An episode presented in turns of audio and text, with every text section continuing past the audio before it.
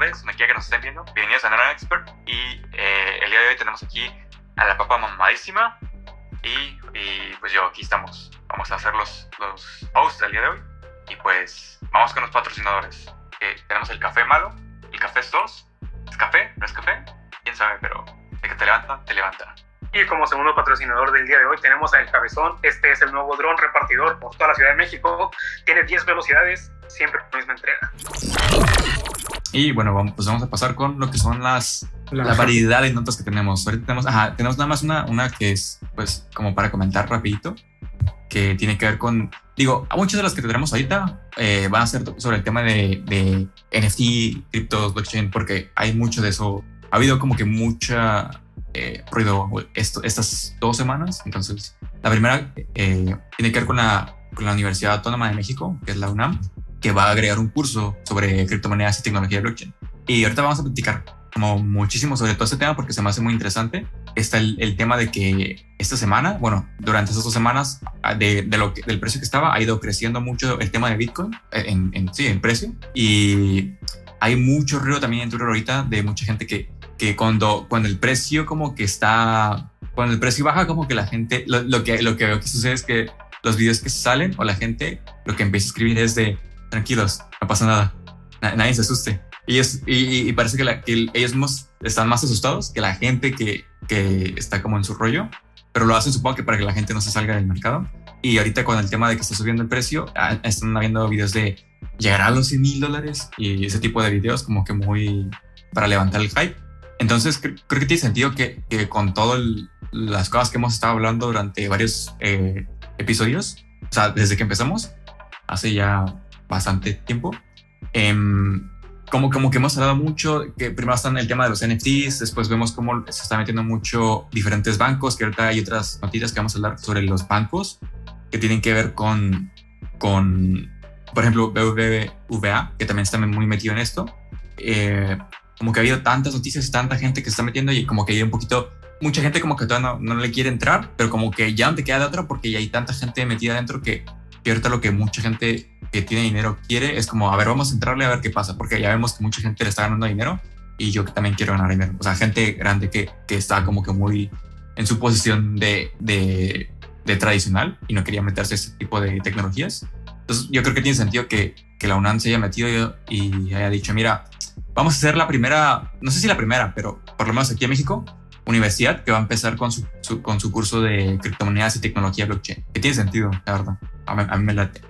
Este, aparte de eso, bueno, o sea, ah, bueno, aquí está la que quería mencionar, que es la de, la de, esta, eh, dice Spanish Finance Giant BBA, o sea, la, el gigante de las finanzas BBVA, está lanzando una nueva, está lanzando una, una cartera digital que va a permitir a los, a, a la gente que está dentro de su, de su, ah, ¿cómo se dice?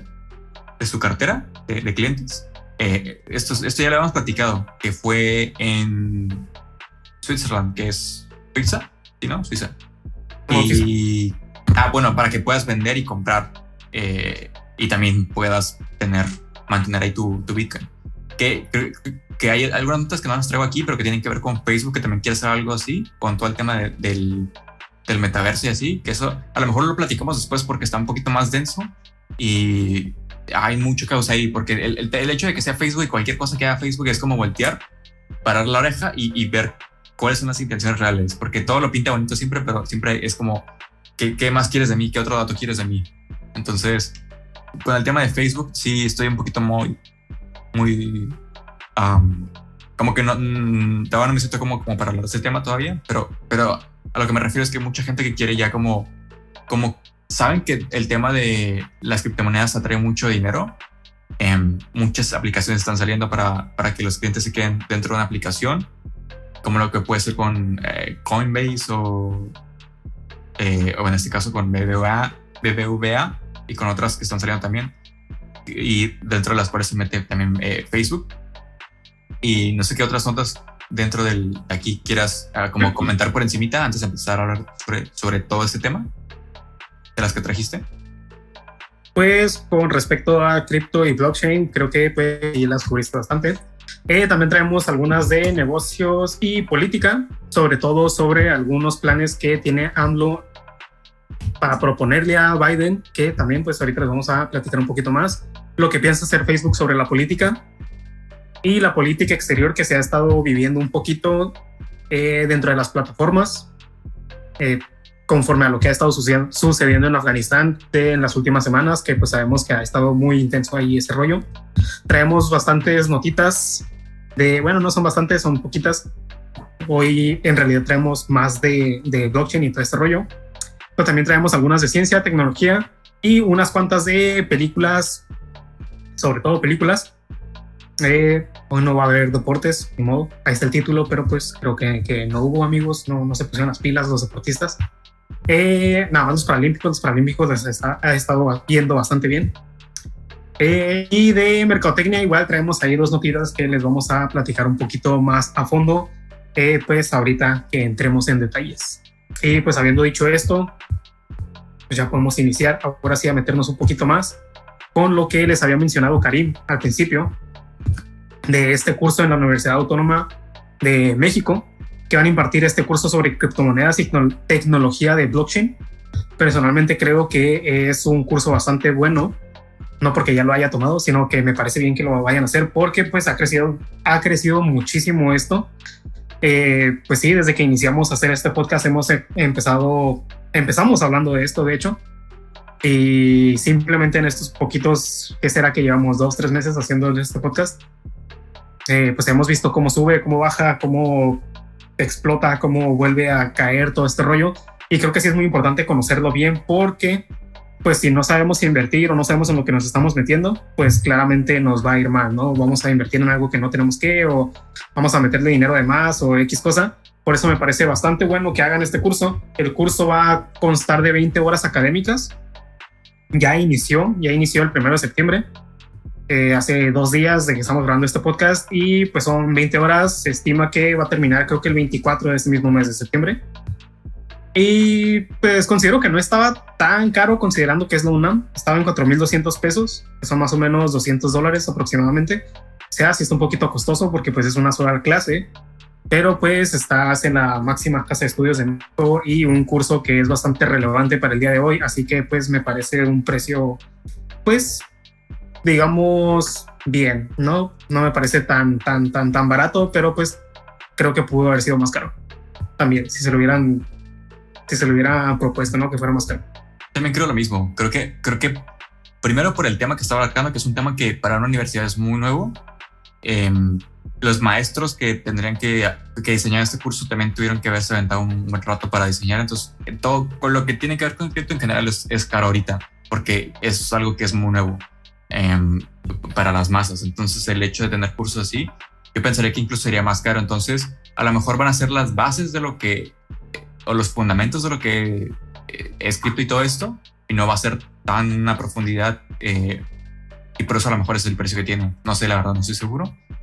Pero personalmente no sería un curso que yo tomaría porque, o sea, yo, yo también me gusta aclarar mucho con los temas y siento que si el, el si no puedo ver como la lista de temas que, se van a abordar y, no puedo analizar bien si va a valer la pena para mí, porque a mí me gusta meterme, soy muy denso con los temas. Entonces, si me voy a meter en un tema, voy a meter muy, muy, o sea, a ver todo. Entonces, si, si van a ser los inicios, prefiero a lo mejor aventarme otros, de otras formas lo que es esto. Pero creo que también tiene mucho que ver con lo que pasa, por ejemplo, con, con los MBAs, que si tomas un MBA, eh, MBA gratis, o sea, si lo tomas, eh, lo, pues lo aprendes, pero pero el, conseguir como la, certificación, o sea, el, decir, tienes un, algo que, que, valida que lo tomaste, eso es lo que te cuesta. Entonces creo que en ese, sentido también creo que ese es el precio que le agregan, el hecho de decir, yo tomé un curso que aparte lo puedo validar, eh, académicamente, entonces todo eso es como que va levantando más el precio. A lo mejor el curso, por la información que tiene, podría valer menos, pero como es algo que te va a servir laboralmente, ah, para que puedas como flexear un poco, decir, mira, yo tengo este cursito que, que casi nadie tiene, por eso supongo que debe costar más todavía. Y nada más para terminar ya con esta nota, también se menciona un poco de la Universidad Católica Andrés Bello, pero esta de Venezuela, que a partir de su nuevo semestre que va a iniciar en octubre, en la carrera de contaduría van a incorporar una clase de blockchain, o ya dentro de, lo que aquí se conoce como tronco común, no sé cómo le llaman allá, pero aquí se conoce pues así, ¿no? Una materia obligatoria. Eh, a esta pues ofrecen menos detalles, no sé cuánto cuesta la carrera ni qué se va a tratar dentro de la clase de blockchain, pero pues se va a tratar de eso, ¿no? Tecnología blockchain. Y pues, pues sí, me parece muy bien eso, esos dos cursos, tanto por la Universidad Autónoma como estos hobbies de la Universidad de Andrés Bello.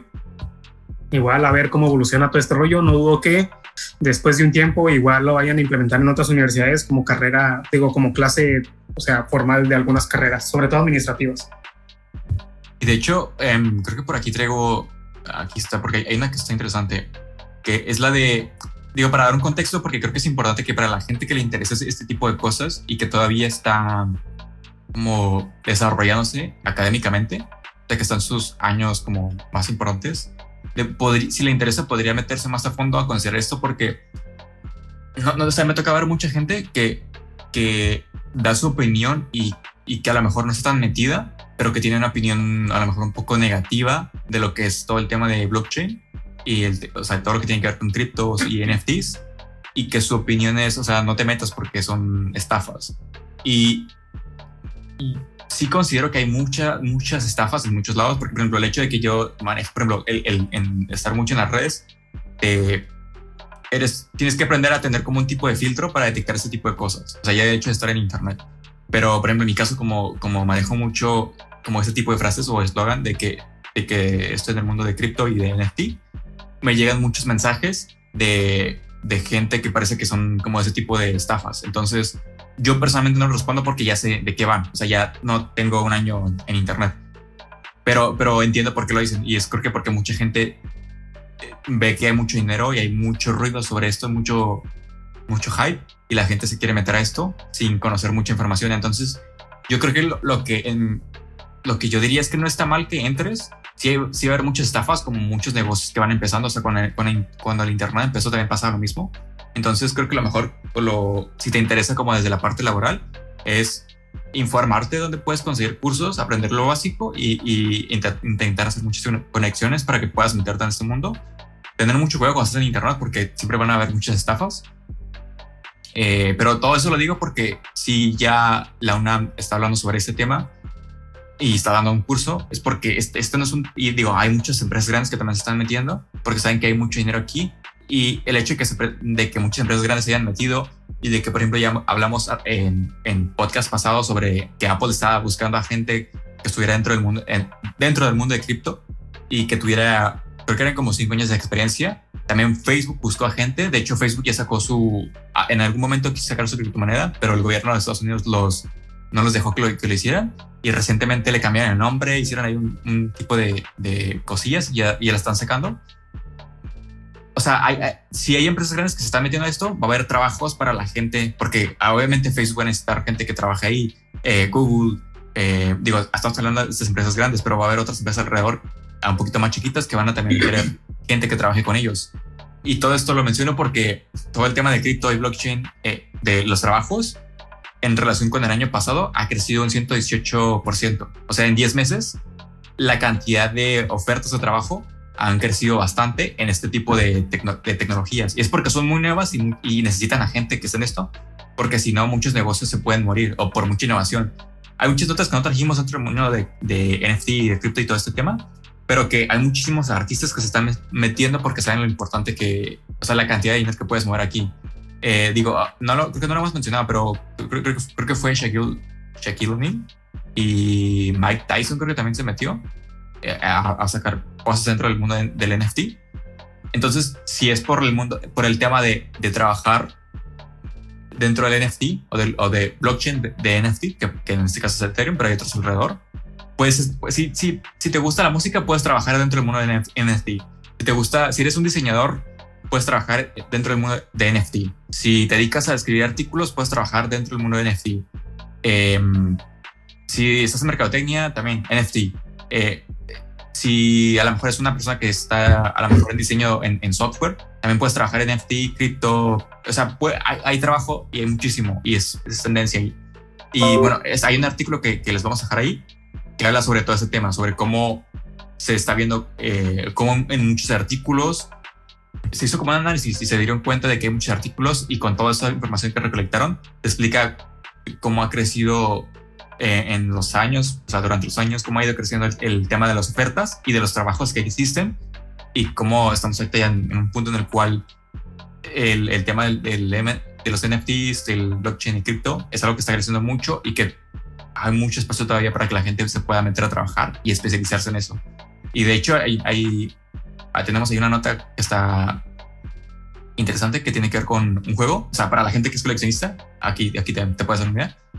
Hay un juego que se llama, eh, bueno, creo, que no es tan conocido. Quién sabe cuánta gente lo va a conocer. O sea, es un poquito nuevo. Es, es medio, ¿cómo se dice? Underground. Como que no es, no es, no es muy conocido. Es un juego que se llama Super Mario Bros. Que que recientemente se vendió eh, una copia que tenía 36, años de, de vieja, se vendió por 2 millones de dólares. Entonces, digo, movimientos en este tipo de cosas hay. Entonces, eh, no, sé cuál es su opinión acerca de todo esto, de, todo este tipo de cosas. Sobre todo, sobre todo, creo que lo que me gustaría saber es tu opinión acerca del tema de las ofertas de trabajo y el crecimiento en ofertas de trabajo dentro de la parte de blockchain? Pues yo pienso que ahí están los billetes del futuro. Creo que sí, este es, habíamos platicado una vez de, esto, bueno, no de esto exactamente, pero de algo muy similar. Eh, de esa vez hablamos de toda la gente que está haciendo como que mucho dinero en este momento con todo este rollo de los NFTs y eso. Y dijimos que algo así de que si creíamos que mucha gente iba a entrar eventualmente o no. Y, yo dije que pues va a ser como todo, ¿no? O sea, como todo me refiero a que en todas partes ha habido riqueza y no por eso todo el mundo se ha vuelto rico, sino que simplemente la, la gente que lo ha sabido aprovechar. Como por ejemplo, creo que sabes también usar ejemplo este, este, este rollo de cuando se cayó el mercado de casas en Estados Unidos, 2017-2018, digo 2007-2008, que mucha gente supo aprovechar la oportunidad para dentro de todo el caos generar dinero, ¿no?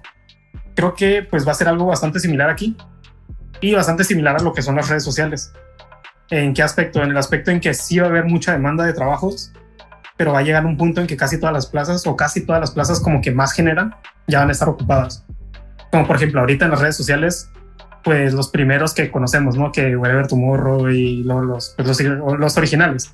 El pinche Luisito Comunica que tiene como mil años ahí haciendo blogs.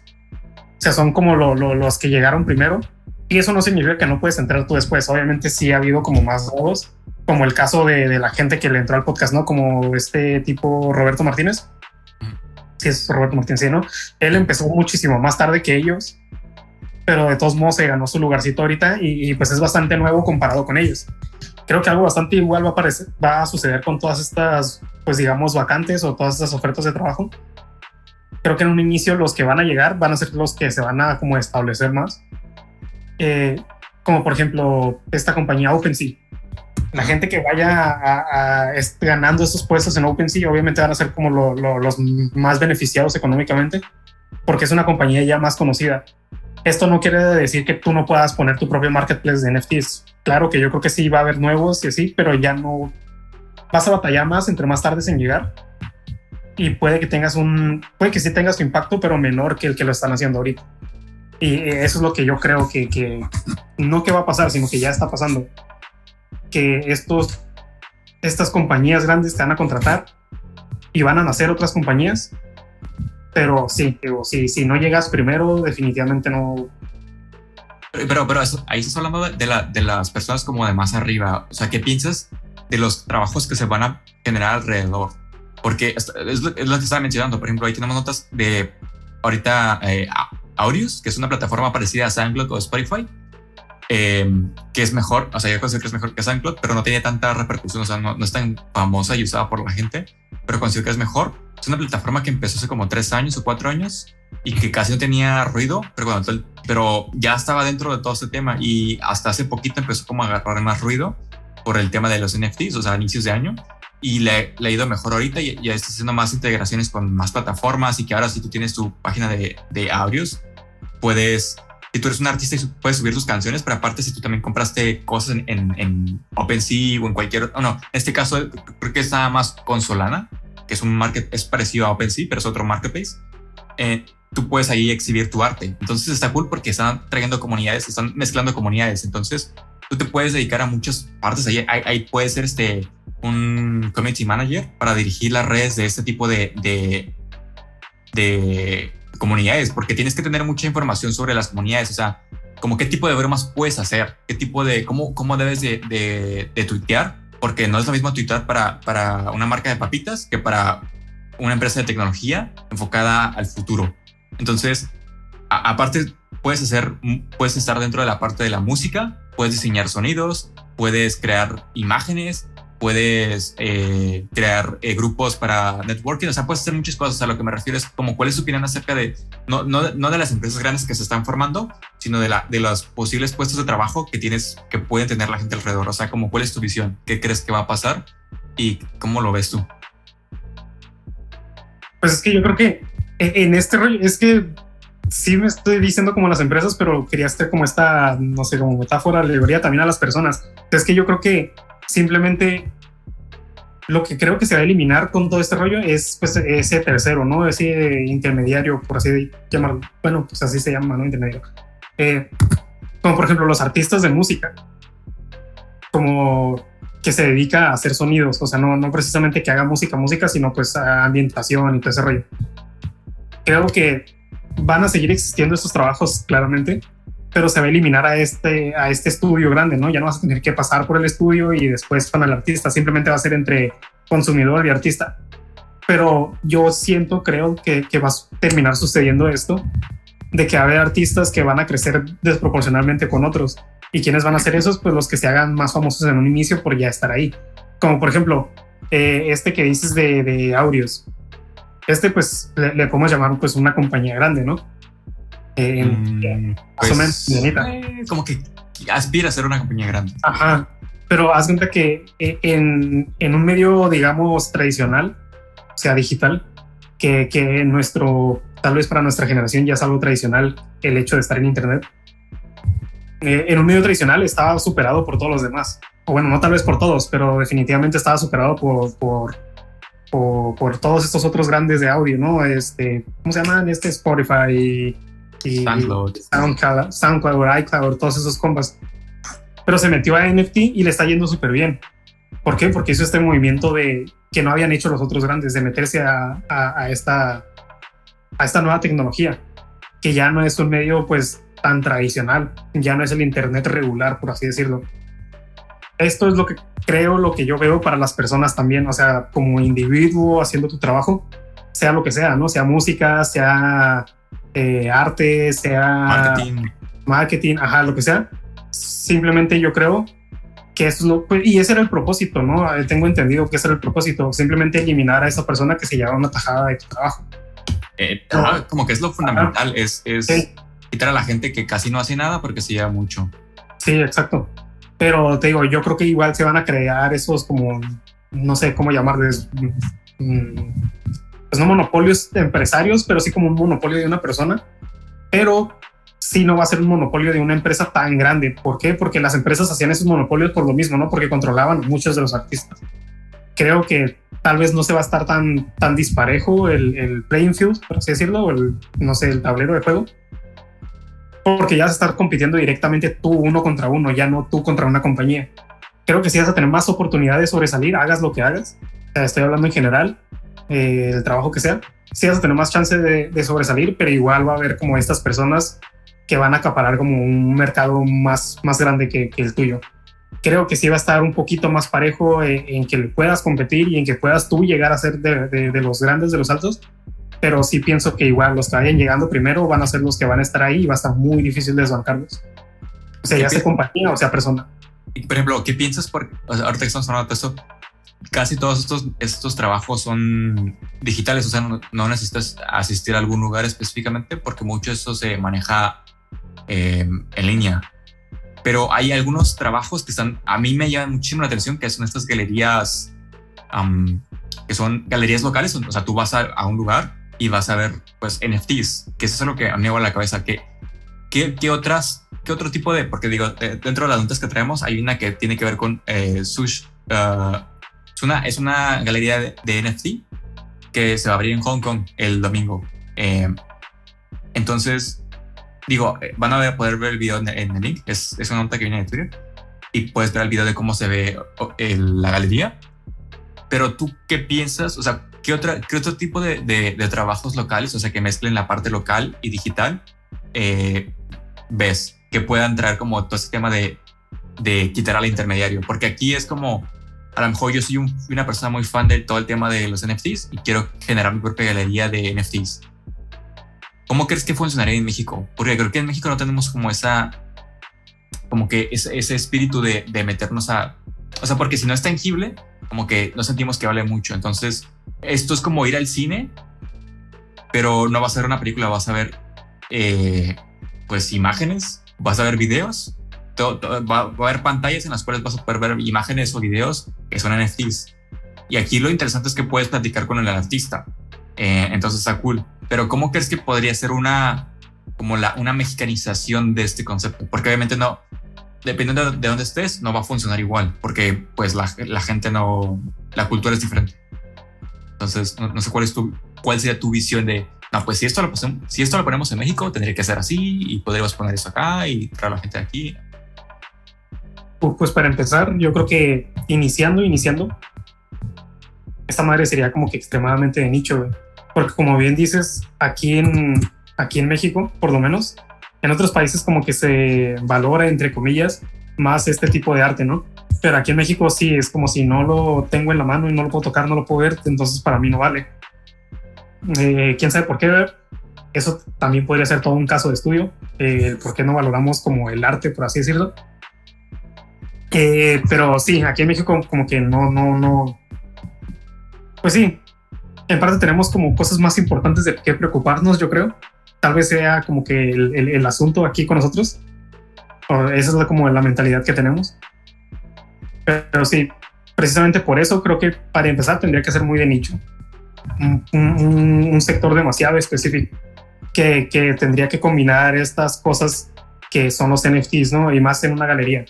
¿Y cuáles son estas cosas? Pues una que le gusta el arte, porque a una persona que no le gusta el arte, pues obviamente no va a haber, no va a haber un arte físico, muchísimo menos uno de NFT y dos, que tenga los recursos para visitarlo, porque casi siempre sabemos que estos, ya estas galerías, estos museos, pues te, te, cobran, ¿no? Y, y, si no te va a cobrar, pues, pues, ahí no sería negocio para el güey que tiene la galería de NFT.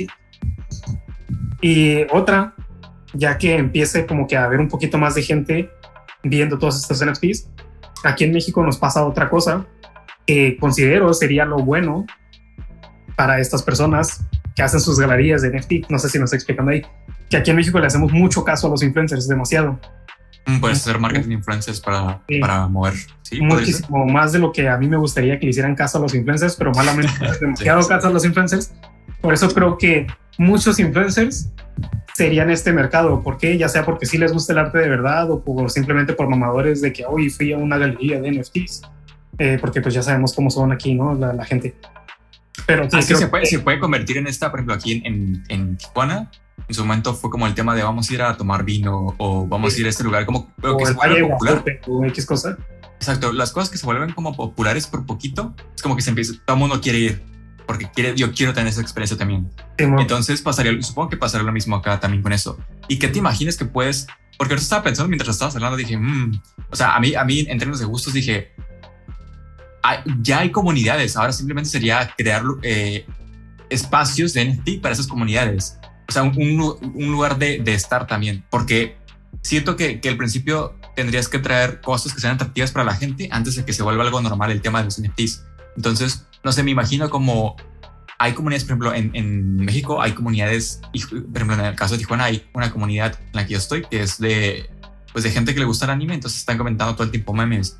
¿Qué pasaría si hay artistas dentro de Tijuana que a lo mejor están haciendo otro tipo de cosas, pero están a lo mejor son diseñadores? ¿Qué tal si, si a lo mejor eh, la escuela les patrocina un NFT y entonces hacemos un...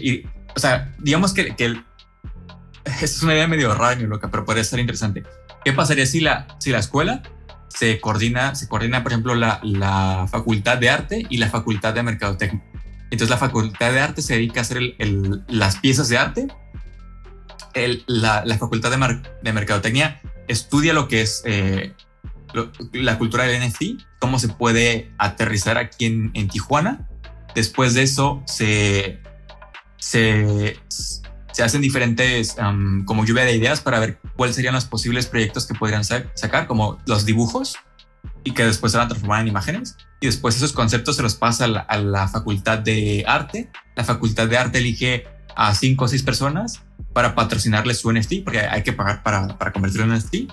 Después de ahí, el, el, equipo o la facultad de mercadotecnia agarra un equipo que se va a dedicar a hacer una campaña de mercadotecnia para empujarla dentro de México, para avisar que en, no sé, por ejemplo, en el caso de la universidad, la universidad eh, tal eh, acaba de patrocinar a seis personas para, para sacar sus, primeros NFTs que se van a ofertar aquí y a lo mejor va a ser la primera la Universidad de México que está, ofreciendo, que está ofreciendo ayuda a estudiantes para sacar, como que hacer la noticia muy, muy, como, muy dramática para que mucha gente la conozca en México y a lo mejor se pueda, o sea, se, se pueda conseguir como no, como salir tablas, como que no haya, como que la, la escuela puso dinero al principio para este equipo pero después se compraron los NFTs y a lo mejor ya no perdieron dinero, en ese caso, la Facultad de Arte.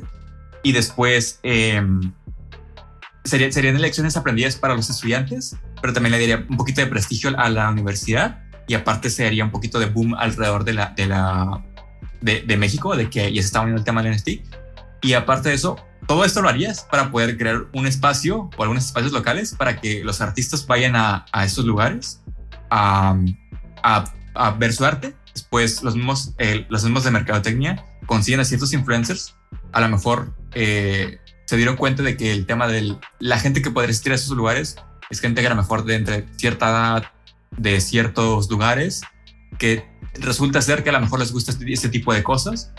Por poner un ejemplo, gente de de Tijuana, de, estudiantes que a lo mejor les gusta el anime, como hablé de este grupo. Entonces, es, a lo mejor los NFTs que se terminaron haciendo fueron relacionados con anime, pero a lo mejor eh, es el, el, el, el, art, el estilo de dibujo fue de anime, pero con personajes mexicanos. A lo mejor el Chapulín Colorado, eh, que es un personaje de aquí de México, pero con el estilo de un anime. Y ese es un NFT. Entonces, digamos que es un ejemplo, pero que hay varios NFTs y entonces ahora la gente va a ir a ver este tipo de lugares porque son como, ¿cómo se dice? Como que se vuelve algo que todo el mundo quiere ver porque son personajes o figuras que son famosos dentro de México, pero se, mezcla el tema de NFT. Entonces, a lo mejor ese, así podría ser una manera. Es un poquito complicada porque primero tienes que hacer que la escuela quiera, después que hay estudiantes que, que se aventan a hacer este tipo de cosas poder financiarlo, que resulte, o sea, hay muchas cosas aquí, pero a lo que me refiero es que se podría hacer, el tema es que ahorita creo que no estamos en ese momento, em, porque lo que menos se quiere hacer ahorita en México es gastar dinero, sobre todo en, ese tipo de cosas, que se podría, porque digo, el tema de la demanda de Netflix ha crecido mucho, entonces el, el entretenimiento sigue siendo algo en lo que se gasta mucho en México, pero no sé hasta qué punto la gente lo haría. O sea, no sé, esta sería más una inversión para que el tema del, del blockchain y de NFT se haga más eh, como normal en México. No sé qué piensas acerca de, Digo, esta idea está medio fumada, pero se me hizo interesante. No, sé qué piensas tú. Que sí está muy fumada. pues es que como este tipo de ideas como para de, de apoyo para las universidades y todo ese rollo, obviamente sí me parecen muy buenas, pero como que aterrizándolo hasta la realidad se me hacen como que medio imposible, ¿sabes? Sobre todo cuando le tienes que invertir tanto para convertir algo en, en pues un NFT. Y creo, creo que de dinero, dinero, eso sería casi, casi lo único que gastarías, porque pues, pues, pues es, es, casi, casi explotación, ¿verdad? Pero pues si ya estás agarrando a tus estudiantes de arte y sean estudiantes de mercadotecnia, como que la mano de obra pues no se cobraría, ¿verdad? Ahí les dirías como que te pago con experiencia, brother. Pero, pero sí, suena. A, mí me gustaría mucho también, incluso a mí como estudiante, me gustaría participar en, el proceso, incluso así que me paguen con experiencia, chale, pero, pero, pero si estuviera curada, estuviera, estuviera chido. Pero sí, te digo, está, yo lo veo muy difícil que, que al menos universidades así es, totales, privadas, inviertan en esto. Esto lo veo más como en una privada y obviamente tú como metiéndole feria, ¿no? De, de tú, como estudiante. Porque pues las privadas, pues ahí va tu, tu dinero, ¿no? en tu, ¿cómo se llama? En, inscripción y todo ese rollo. Así, tal vez así lo vería como que más, más viable, por así decirlo. Que, que, tú sepas que lo van a hacer y ya va dentro de tu inscripción, porque pues las privadas son, algunas son por semestre, otras son por bimestre, lo que pagas, otras son al mes, y ahí ya vaya tu cuota, ¿no? De que esta madre se va a usar para tu campaña, esta chingadera, para el pago de los NFTs. Pero sí, tío, a mí sí me gustaría todo ese rollo. Yo, yo participaría en, en, el proceso de esa campaña. Se veía muy bueno, pero, pero pues la de Chile no creo que se haga muy pronto que digamos. Yo lo veo más probable como en la creación de estas comunidades. Fíjate, si, si los mismos estudiantes se pusieran de acuerdo a hacerlo, lo vería más posible todavía. Tal vez no a... que los estudiantes consigan el, el, el, el a los patrocinadores para poder hacerlo. Sí, creo que puede ser un movimiento más estudiantes que de la propia escuela. O lo mismo que tú mencionaste de que tú estabas en grupos, algunos de anime, algunos de esto, algunos del otro, como que la misma gente, se, los mismos estudiantes se podrían unir y hacer un grupo de NFTs y tal vez no inmediatamente iniciar a ellos a, comenzar a construir pues o, a crear. comunidad también. Ajá, pero sí crear esta comunidad alrededor de pues de toda esta cultura, ¿no? Del blockchain NFTs e, e, ir conociendo entre ellos un poquito, ¿no? Como por ejemplo si se haría un, algo de Facebook, un grupo, ir compartiendo de que no, pues que así es un proceso, amigos, o, miren lo que se acaba de vender, y miren cómo se hace esto, como ir aprendiendo a cómo construirlos y ya después que tengas como que un grupito de personas que ya sean un poquito, digamos, conocedores del tema, ya ahora sí que ellos mismos se lancen, ¿no? Ellos mismos se financien y, y va a ir con esa bandera, ¿no? somos estudiantes de tal escuela pero pues no decir que, uy, la escuela nos patrocinó, porque no es cierto, ¿verdad? Pero pues sí decir, somos esta comunidad que se juntó. Creo que veo más posible ese escenario que, que la escuela lo, lo, que la escuela misma lo patrocine, la, la neta, tristemente, pero pues la verdad. Pero igual, igual que es una idea que está interesante. O sea, y ya, ya depende mucho de, de, dónde nos están escuchando y qué pueden hacer ustedes. Pero creo que, creo que todo el tema este, de hecho, aquí hay una, una nota fresquecita que acaba de salir apenas, eso, eso, eso yo no lo hice porque eso es un, hay, hay que hacer un tipo de investigación, pero hay, hay un, eh, en Twitter hay alguien que se llama Blockworks y acaba de, sacar una, bueno, acaba de twittar que actualmente la gente que están contratando eh, expertos en cripto es Amazon, que es una empresa que vale 1.7 eh, mil millones de millones, 1.7 millones de millones es lo que vale la empresa o lo que está evaluada. Apple, que vale 2.5 millones de millones, Walmart, que vale 415 mil millones, Fidelity, eh, que también vale un montón, muchísimo más, 4.2 mil, 4.2 millones de millones, Franklin Templeton, que no la conozco, esa no sé de qué va, que vale 1.5 eh, trillion, pero tiene, no, creo que no son americanos, no sé dónde sean, y Layouts, Digo, ahí van a ver también el tweet, lo, lo van a poder ver dentro de la, del link para las noticias. Pero se me hace interesante como ver cómo Amazon, Apple, Walmart Fidelity, que son las que yo conozco, pero también está Franklin, Templeton y Layouts, están contratando gente experta en cripto. O sea que podemos ver que por todos lados hay espacio para que puedas meter a trabajar. Creo que lo importante ahorita es que si no sabes, si no tienes idea, eh, lo mejor es que te informes y que empieces a meterte a, a generar contactos, comunidad. Eh, creo que tenemos ahí otras cositas también relacionadas, ¿no? Con esto. Em, tenemos también, uh, bueno, hay, hay, una nota que trajiste que es el, Bitcoin no convence a El Salvador. No, sé de qué va. Y también es otra que es el, eh, la, de, la de Vitalik. Tiene que ver con el Dogecoin. No sé si quieres platicar de las notas. Bueno, esa y también la de, la de Banksy. Que dice que, no sé si quieres comentar las tres y las empezamos a platicar aquí. Simón, Simón.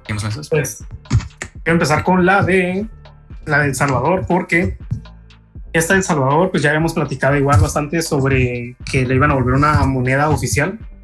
Iban a estar trabajando con el dólar y con el, con el Bitcoin como modelos, monedas oficiales de, de este país centroamericano. Y entra en vigor esta pues, ley el 7 de este mes, 7 de, de, de septiembre de este año 2021 y pues la nota en sí es bastante cortita, bastante directa al grano, pero precisamente es lo que habíamos platicado cuando recién se anunció esto, ¿no?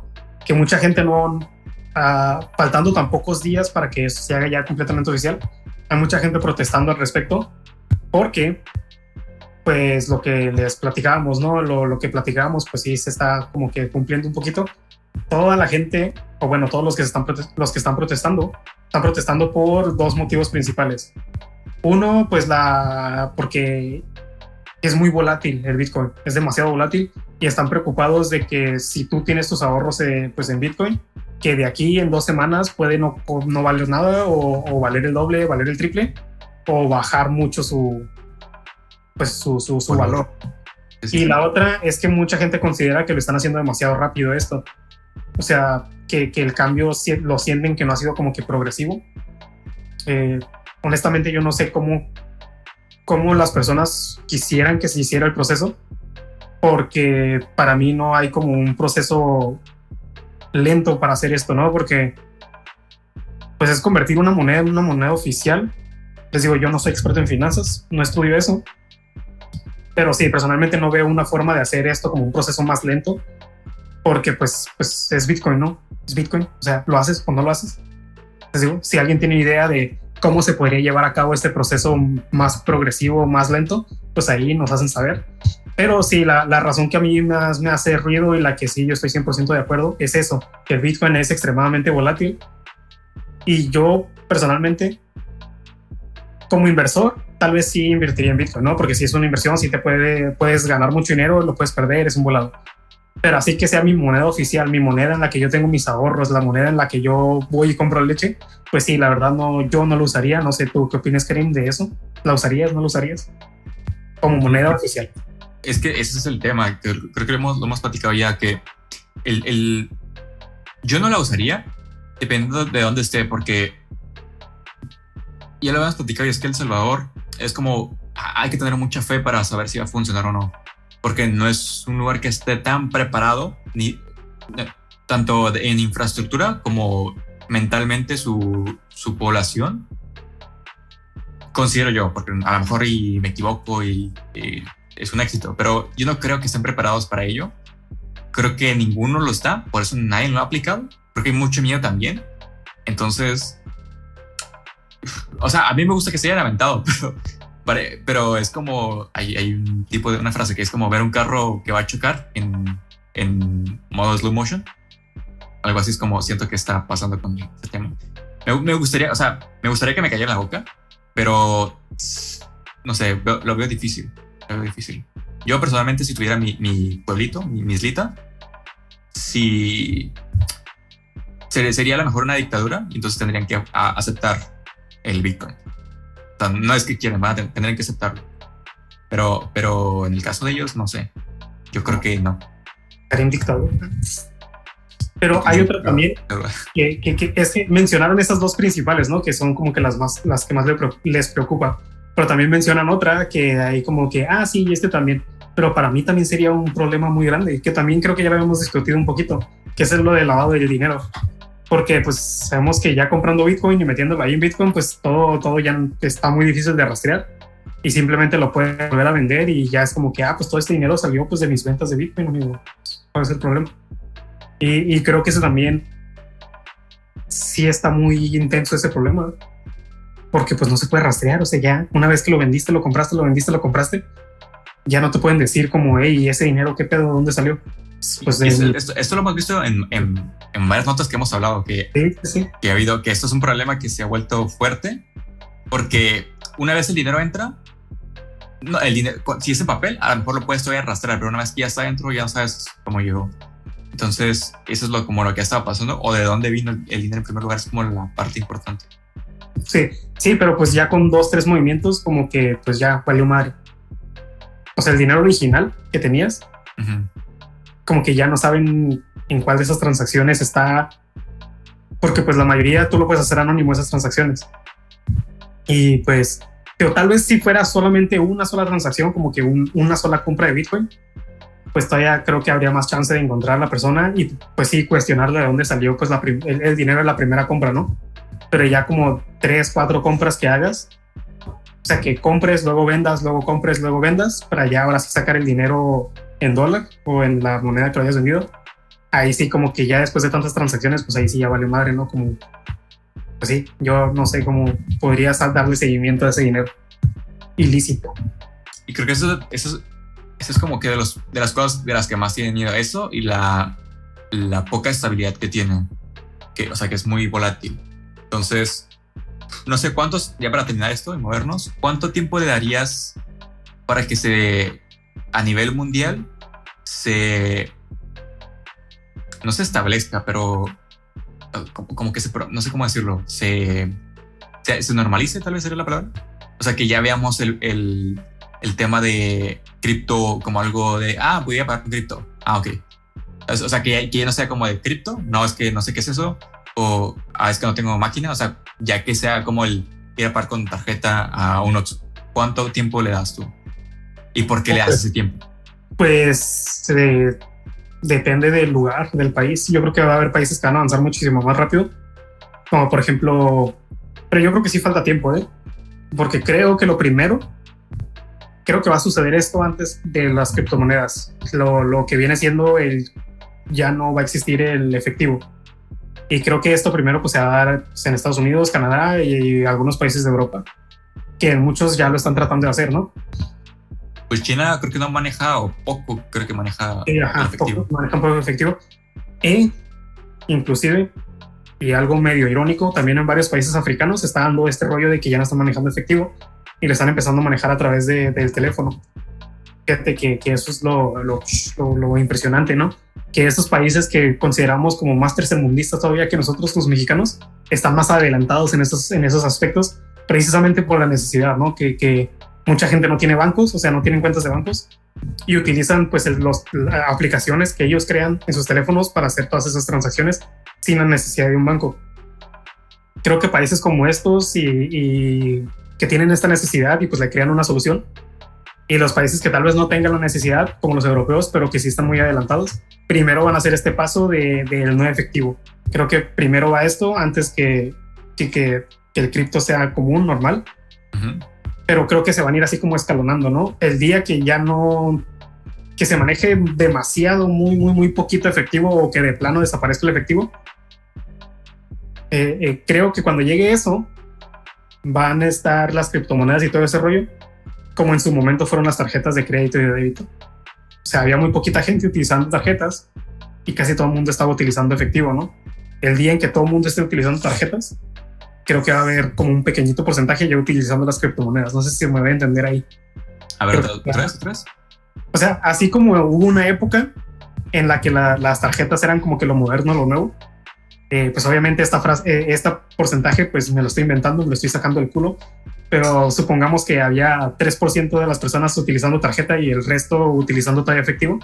Ahorita ya sería, no sé, 50-50, ¿no? Tarjeta, 50 efectivo creo que cuando se llegue a ese, no sé, noventa y tantos por ciento de personas utilizando ya tarjeta y solamente el 3% utilizando efectivo, va a haber este otro 3, 4% muy metida en las criptomonedas y no nada más haciendo transacciones de compra y venta, sino utilizándolo como si fuera una moneda, pues así, a comprarse unos Pero creo que va a ir así, va a ir como recorriéndose, escalonándose ese, ese sistema de monetario, por así llamarlo.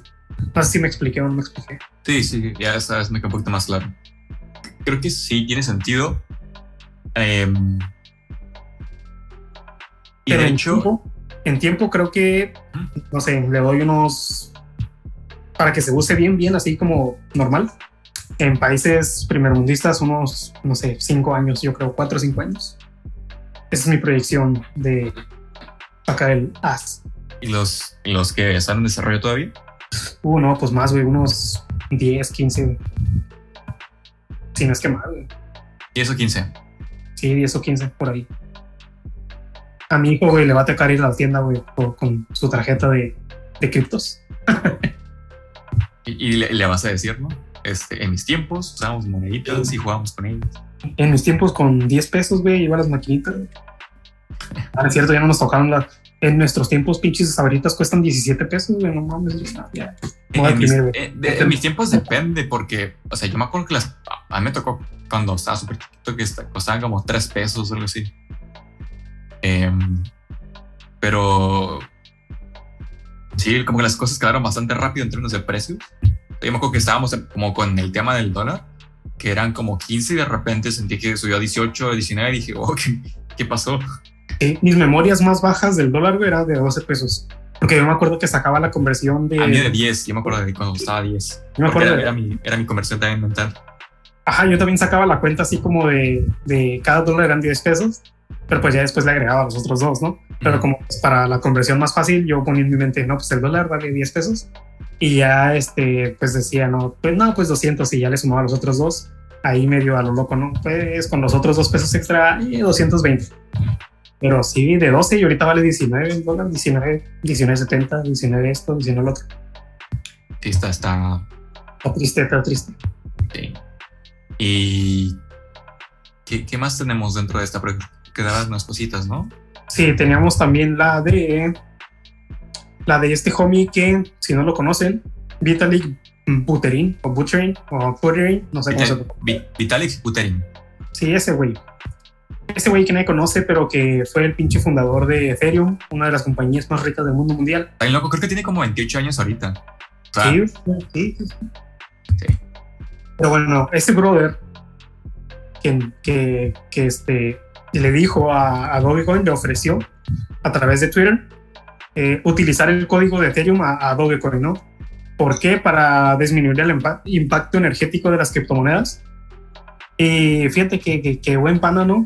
No sé si haya alguna ahí algo que él quiera de Dogecoin o tal vez lo está haciendo simplemente por beneficio de los dos, no sé. Tal vez sea muy buen eh, Es por los dos, porque porque es que el tema de Dogecoin o Dogecoin es que se ha vuelto muy popular y mucha gente lo está usando y la moneda ha crecido. Impacto ambiental. Pero, pero le pasa, o sea, es, es, el tema de Dogecoin es como si fueran los billetes, porque realmente no hay nada. Lo único que en lo, en lo que se sustenta Dogecoin es en la fe de la gente. Porque la gente cree y porque la gente mete dinero es por lo que el precio se mantiene así. Entonces, el, el, lo que, la idea que, planeaba eh, en, su, en un inicio Bitcoin era eso, era que no tienes que confiar en nadie, porque el, digamos que como fue diseñado es que e, era tan seguro que no necesitabas confiar en la gente porque el mismo sistema ya te, no, te lo hacía todo. Y, por eso es que es tan, digamos que tan valioso en ese sentido Bitcoin. En el caso de Ethereum tiene algunas unas cosas diferentes porque estaba diseñado para otra cosa, no para ser como una fuente de, seguridad.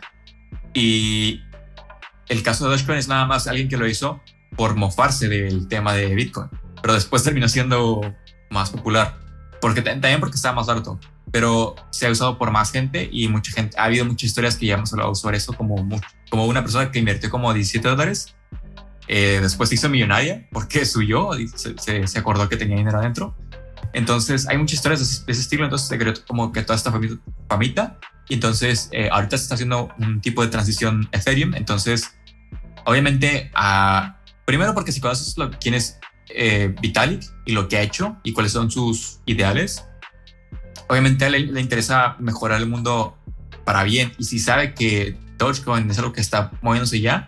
Lo que, lo que me imagino, porque no, no sé no soy su compa ni nada, pero me imagino que lo que ha de querer es que si ya hay tanta gente que lo está utilizando, es como, a ver, mira, te presto el sistema, métete y, ya gastas menos de todo. O sea, la gente gasta menos en, en, recursos.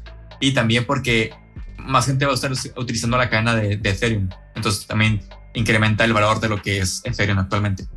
Entonces, sí, es, es un, algo que le beneficia a los dos pero no sé si lo haya hecho por, o sea, yo diría, o sea, yo, creería que lo hizo por buenas intenciones, no tanto por porque le iba a beneficiar mucho a él. Porque pues ya Ethereum mueve mucha gente y mueve muchas, mucho tema de NFT, entonces no creo que Dogecoin hubiera hecho un cambio impresionante en su modelo. Pues puede que también sea por este rollo de, de del... O sea, porque les ofreció utilizar su, su tecnología porque supuestamente pues gasta menos energía que la tecnología que utiliza Dogecoin ahorita. También yo creo que vendría por ese lado porque pues si recordamos, eh, pues Elon Musk supuestamente pues estaba aceptando Bitcoin y Dogecoin como pago por sus por Tesla, ¿no? Por sus carros Tesla, pero lo detuvo precisamente por este rollo de que consumía mucha energía y lo iba a comenzar a aceptar cuando fueran un poquito más este, eh, amistosos con el ambiente. yo también lo vería tal vez por ahí, que se da cuenta de que Dogecoin lo usan mucho y que hay compañías dispuestas a usarlo. Si es que tiene un impacto ambiental pues menor. Y eso también le puede beneficiar a Ethereum, ¿no? Que Ethereum algún día también lo puedan llegar a considerar utilizarlo en transacciones así en empresas grandes. Creo que eso también le beneficiaría pues a Ethereum que, que otras compañías estén pues siendo más limpias, las consideren y las acepten. Y pues también podría entrar, entrar Ethereum ahí de que, eh, pues güey, yo también soy bien pinche ecológico, también úsame a mí. yo, creo que, yo, creo que, es por, la percepción de la gente.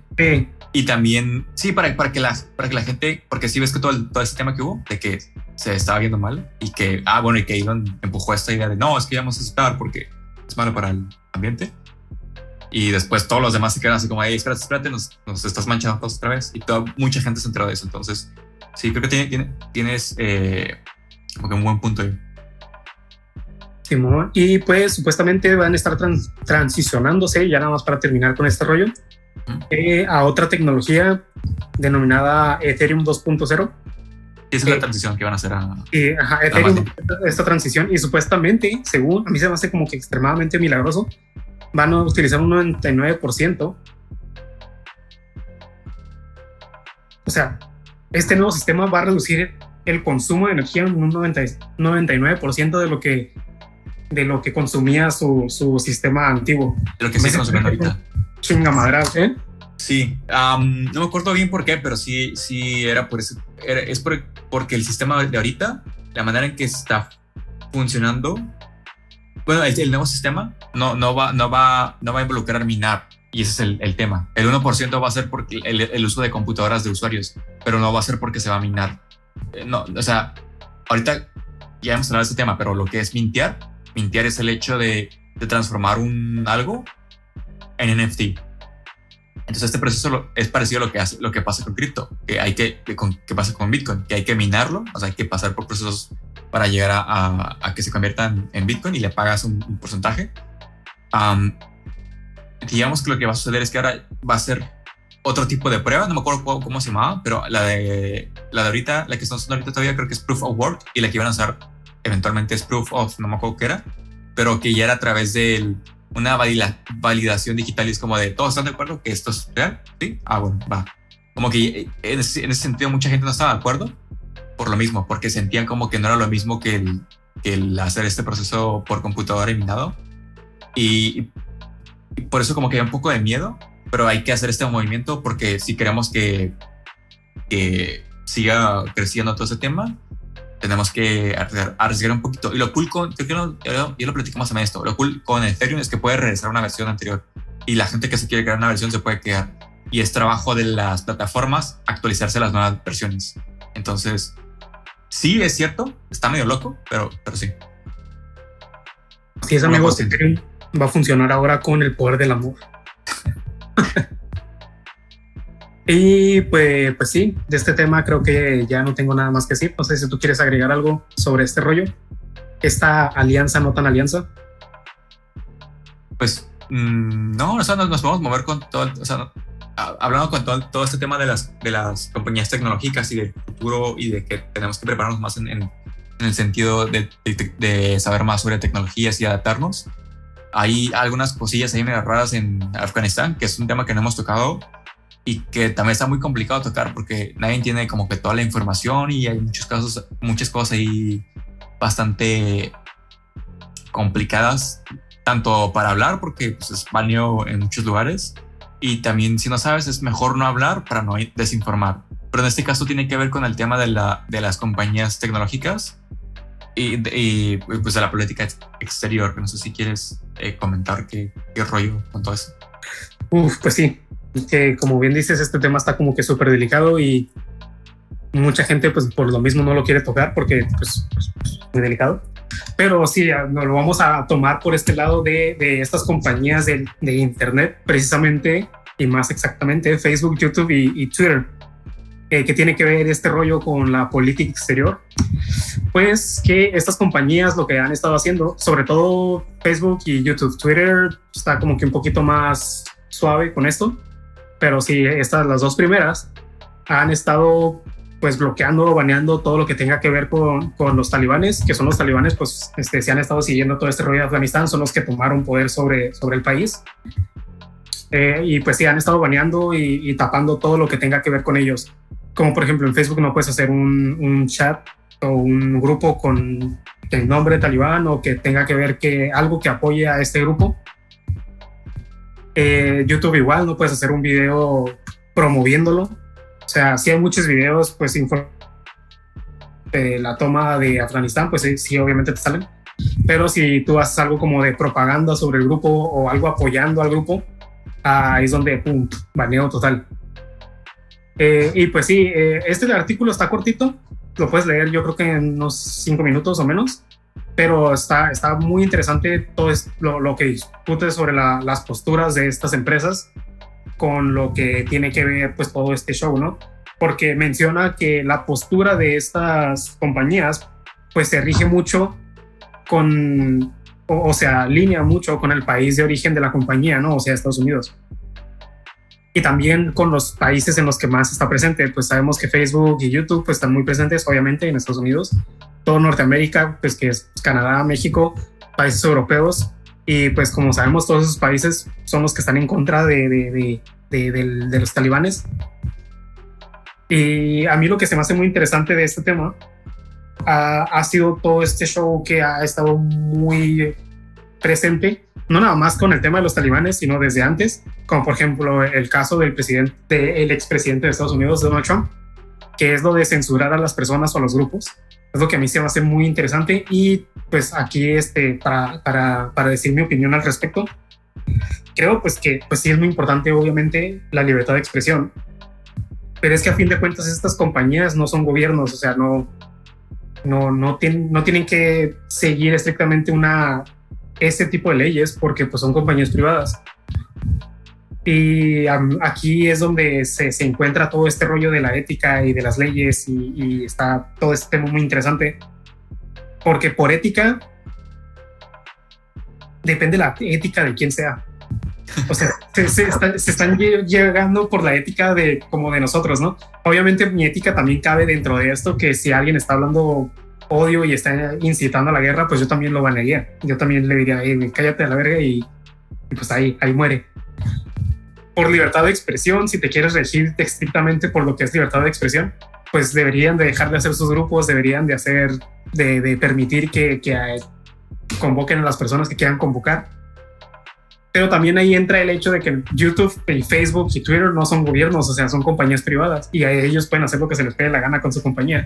O sea, si ellos no quieren que hables de gatitos en Internet, pues que no, pues pueden banear a todos y no va a pasar absolutamente nada porque es compañía de ellos, o sea, no, no, no sé si me voy a entender aquí, no, no, no es un gobierno al que le puedas decir, eh, estás violando mis derechos, porque no, o sea, es una compañía privada y pues tus derechos, así, aunque se escuche muy feo, pues es una compañía privada y pues les puede valer mucha madre tu, tu derecho de libertad de expresión, porque ellos no te lo están, o sea, ellos no te están prohibiendo tu libertad de expresión, te están diciendo que no lo hagas en su plataforma de la que ellos son dueños. Exacto. Ellos no, ellos no te pueden impedir que tú hagas eso en una plataforma nueva que tú creaste. O sea, tú, si se te cae la gana, puedes hacer una plataforma y subir de internet para que la descarguen y ahí decir yo odio a los gatos y no quiero ver los videos de gatitos y nadie te puede decir nada porque es tu plataforma.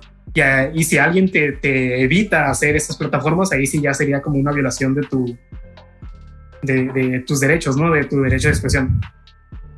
Pero sí, eh, es nada más lo que quería yo decir sobre este rollo, porque sí había visto mucha gente que decía eh, en comentarios de Facebook o de YouTube que no se les hacía como que, o sea, que no estaban a favor de los talibanes, pero que no se les hacía correcto que lo censuraran.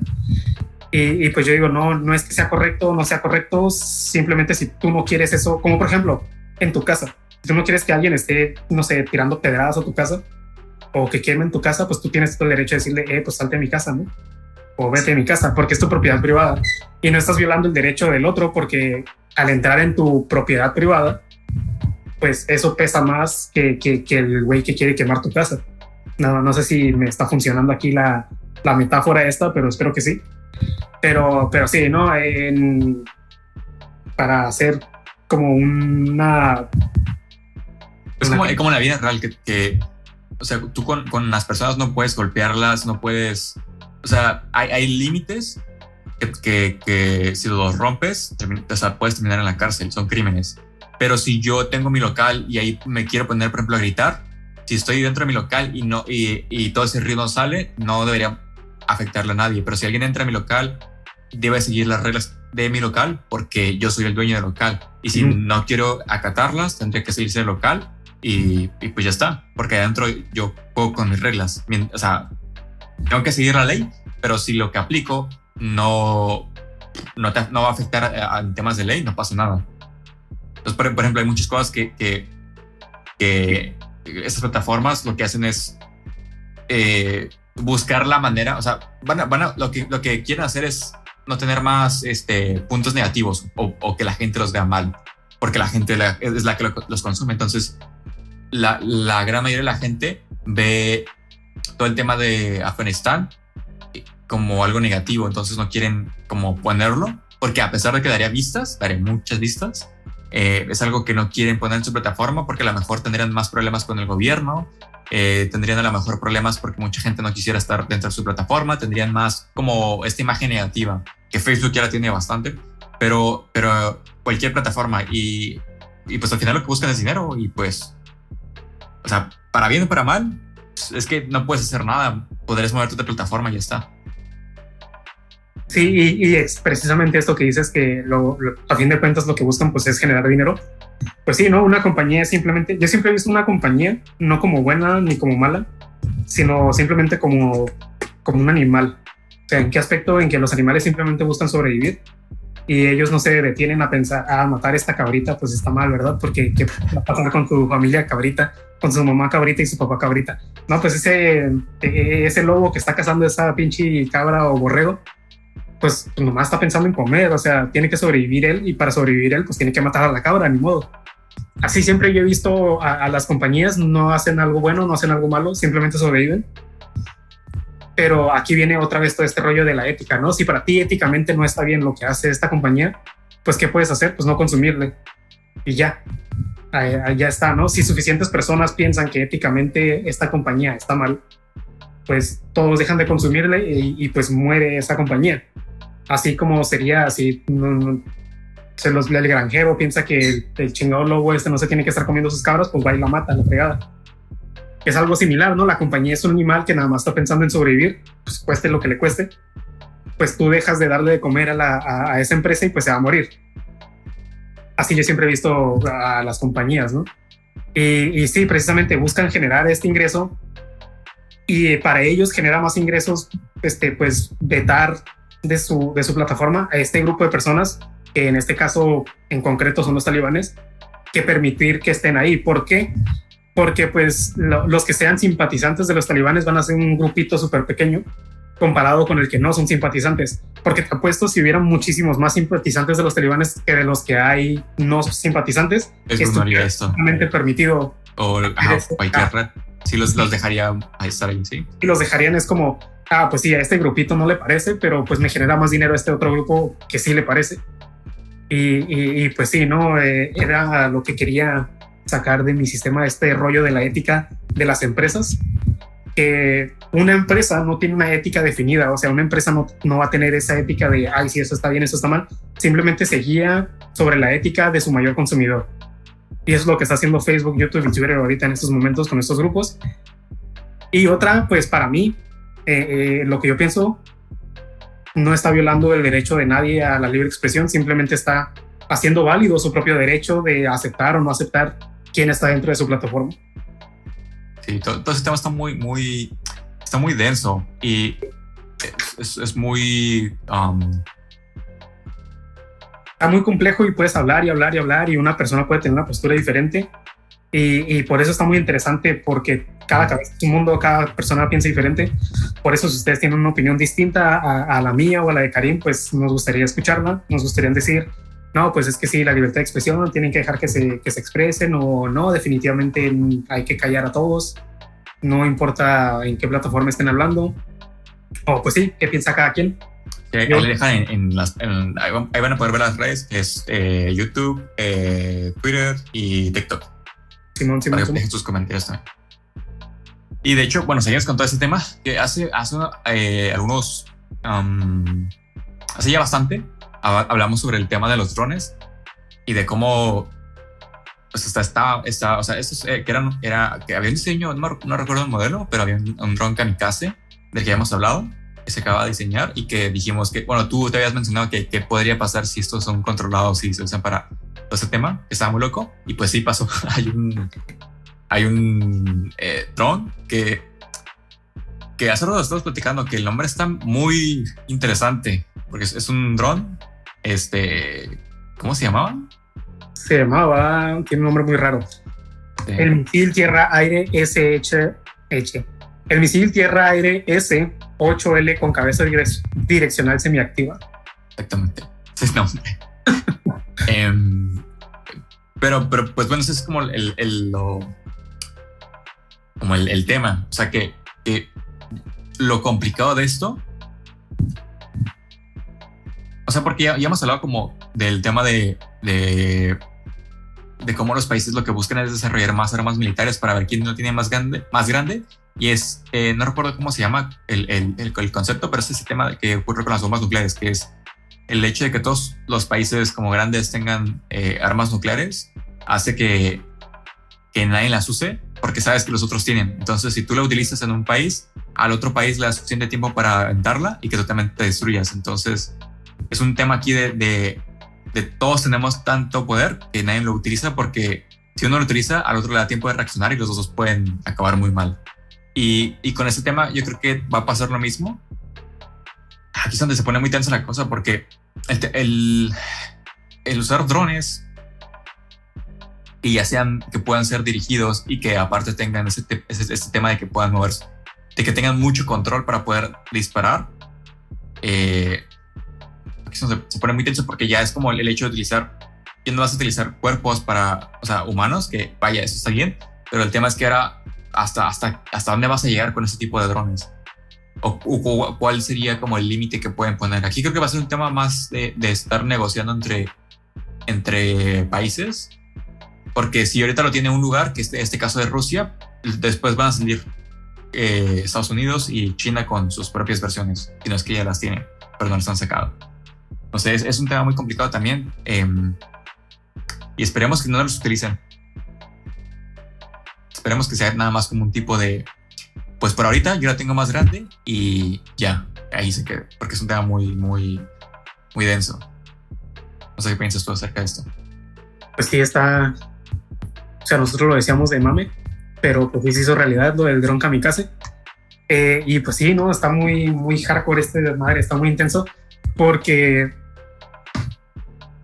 o sea, yo lo estoy pensando como en contexto de, que si se armen chingazos, ¿no? Un día, pues se les va a hacer como que, o sea, estaría muchísimo más fácil, pienso yo, para una persona, pues estrellarle este dron a, una patrulla que va pasando por ahí o algo, que hacerlo tú físicamente, ¿no? O sea, tú ir con el avión y bombardear o X cosa. Y sí, siento que, o sea, para bien o para mal, bueno, más para mal que para bien, siento que ya estos drones que tienen como esta capacidad de, destruir más precisamente, porque drones de guerra pues ya existían, ¿no? Ya existían drones que podían pasar y aventarte una bombita y cosas así. Pero ya como que más preciso, que trae un misil, que tiene ametralladora y que aparte se te puede estrellar tipo para explotar contigo a la chingada. Creo que elimina aún más esa barrera de, de mm, no sé cómo llamarlo. O sea, es que, es que está muy complicado porque, pues, o sea, en sí en la guerra, pues ya hay muerte y destrucción, ¿verdad? Pero te digo, creo que incluso ya borras más esa línea de, como, no sé cómo llamarle, de, de humanidad, de respeto entre las personas, incluso durante una guerra, que te va a ser más fácil porque pues, simplemente vas y estrellas tu avión, tu dron, y no muere nadie de tu lado. Cuando vas con un avión, pues todavía te arriesgas a que aquí te tumben del avión, ¿no? Todavía vas con un poquito más de miedo, vas con un poquito más de, de precaución, no sé cómo decirle.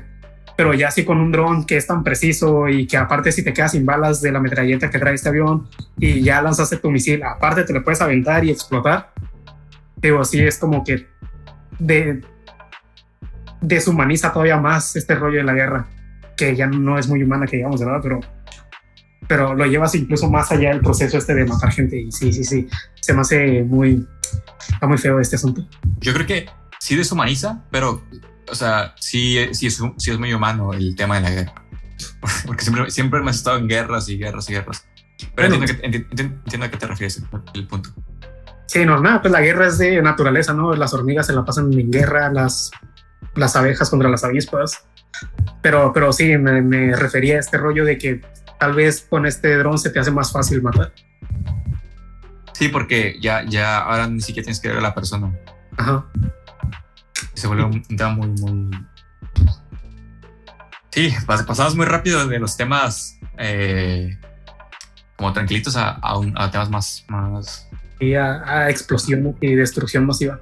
y hablando de, de, cosas humanitarias y todo ese rollo, pues también no, no sé si han estado al tanto Supongo que sí, sobre todo si son de México o de aquí de la frontera sur de Estados Unidos, con todo este rollo de pues la crisis migratoria que hay en México, con todas esas personas que vienen de Centroamérica y tratan de entrar a Estados Unidos.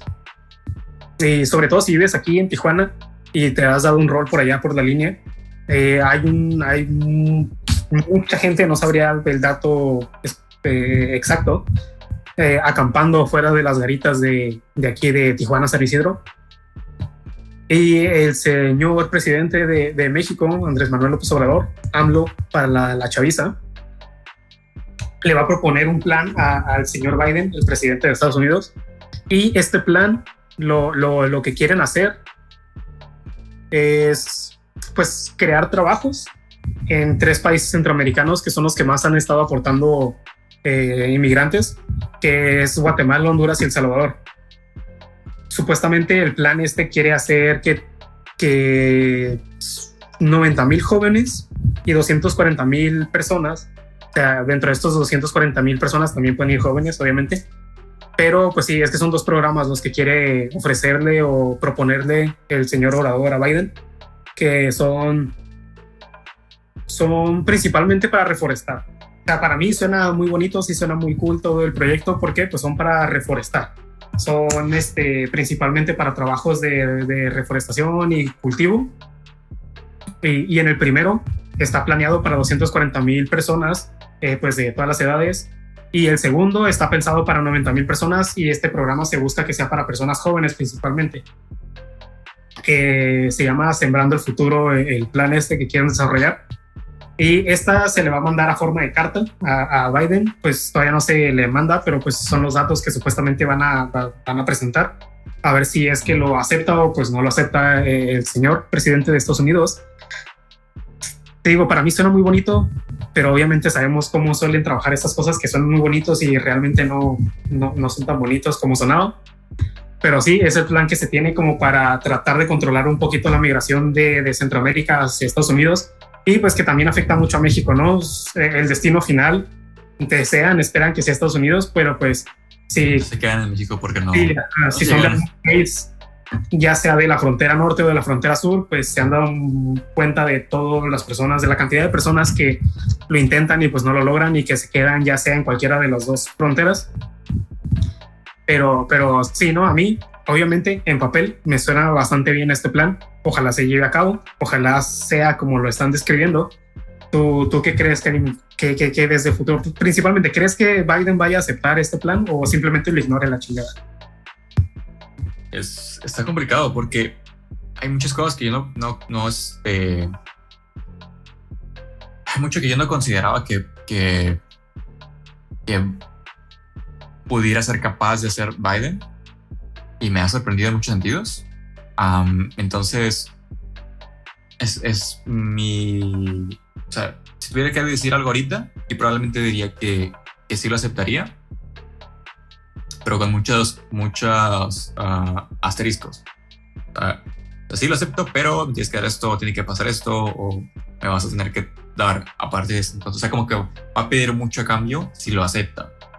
Um, porque mm, me ha tocado ver cómo ha hecho o ha, sí ha hecho cosas por, por su propio país, pero no sé qué tan...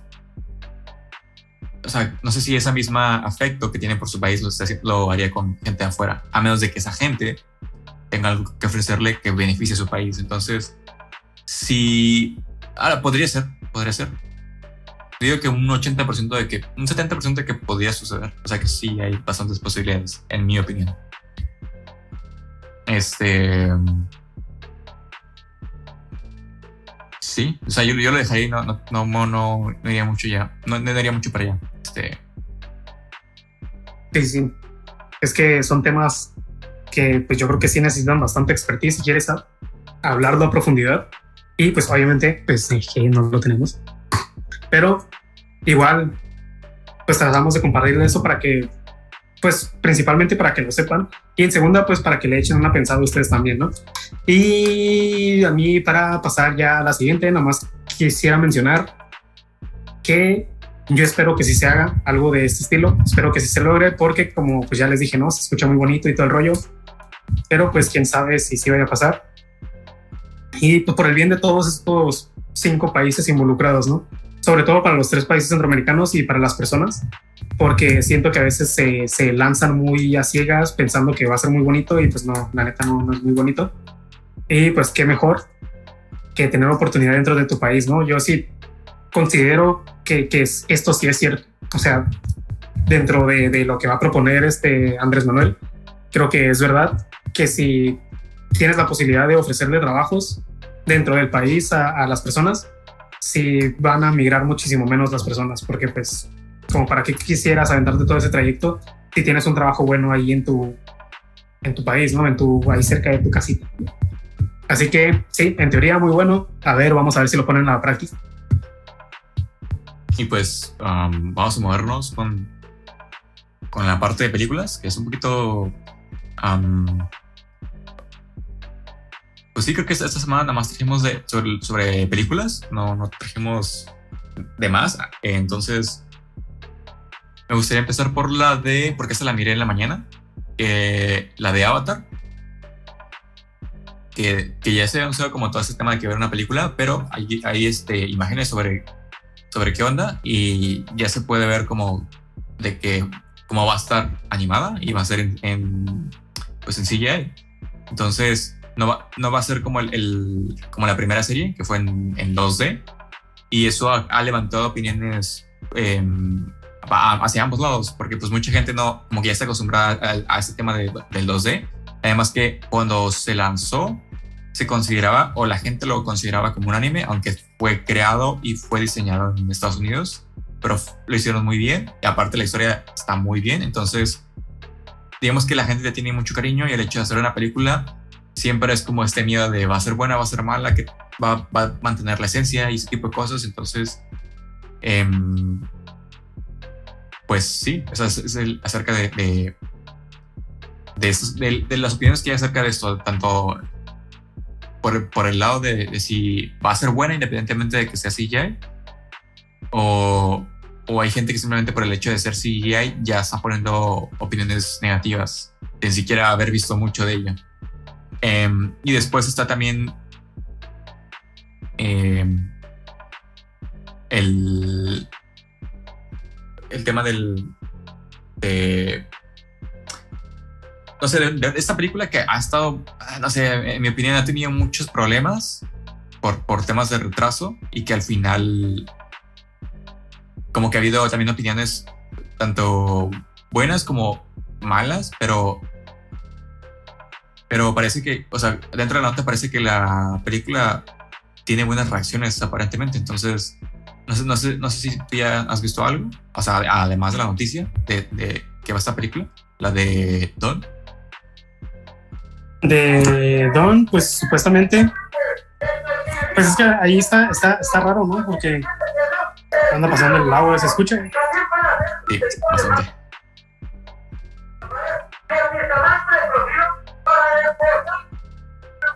Pues solo. Deberíamos de ponerlo como patrocinador.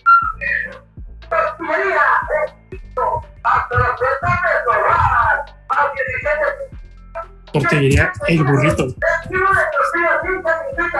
¿Con harina? ¿Eh? ¿Con harina? De maíz. Un burrito de tortilla de maíz. ¿Un taco, no? Ah, no, así se llama la marca, güey, el burrito. Para mí hubiera quedado mejor que fueran de harina, ¿no? El burrito, el burrito. Sí, sí, sí. Y ya, ya, ya se fue. Entonces, ¿cuál es tu opinión acerca de, bueno, de las dos, creo, de tanto del, De Avatar, de, de Avatar como del, de las de Don. Uf, pues quiero empezar con Avatar porque la neta yo soy muy fan de Avatar. Eh, me gusta mucho Avatar.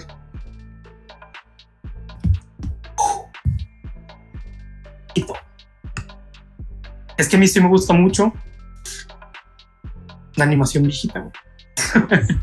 es que siento que sí ha sido como precisamente este rollo de que parecía anime. Siento que fue como un sello bastante como bastante grande de Avatar, ¿no? De las dos series, tanto de la de Anne como la de Korra. Eh, en historia, a mí me encanta muchísimo más Anne. Me, o sea, no digo que Korra sea mala, ¿verdad? No soy ese tipo de persona que dice, uh, Korra es caca. Pero sí me gusta más, más la, la de Anne, la neta. Pero en cuanto a arte y, animación, Korra estaba muchísimo más bonito. Y, y, yo esperaba cuando anunciaron todo este rollo de que el estudio nuevo de, de Avatar y que se iban a dedicar a hacer cosas de Avatar, yo esperaba que fuera algo similar a lo de Corra, pero pues con mayor presupuesto o, con más tiempo para hacerlo mejor o cositas así, ¿no? Y, y, pues sí, ¿no? Estaba muy bonito este arte. Pero igual no me cierro a, a, esta decisión de hacerlo 3D. Me parece que es como un poquito arriesgado, pero bastante, pues, valiente precisamente por esto, porque la gente le tiene mucho amor, mucho cariño a la animación original, a la animación viejita. Y pues pasar al 3D es como que pues es un, un super cambio, ¿no? Porque pues no había nada de Avatar en 3D. Y luego se me hace que se van a ver medio raros los modelos 3D. Imagínate el pelón en 3D, güey. No estoy listo, preparado para ver su pelona brillosa en 3D, güey. Pero por esas las imágenes, no sé si las viste. Um, no, sí, pero pues en acción, güey, en acción acá. Ah, tirando sí, peleando. Eh, y en otras series de acción, o sea, como de caricaturas y eso, para mí casi siempre se ha visto mejor el 2D que el 3D. Como por ejemplo, casi nunca me ha gustado como en los animes. Bueno, si fueron a ver la de la película esta de Mugen Train, la de Demon Slayer, creo que se podía sentir bastante obvio cuando pasaban del 2D al 3D las peleas. Y a mí esos detallitos como que no me gustaban. Nunca me ha gustado mucho el anime en 3D tampoco es como va a decir, ah, la película es caca por esas escenas. Ah, pues igual me gustó mucho, pero hubiera preferido, la verdad, que fuera toda la pelea, todo el proceso en, 2D, ¿no? Porque se me hace que se, me hace que se ve muchísimo, muy, muy, muy bonito esas animaciones en 2D y todas estas peleas, todas esas secuencias. Pero sí, te digo, no, no le voy a tirar hate a la, a la, a la esta madre de, de, Avatar, principalmente porque me gusta mucho Avatar.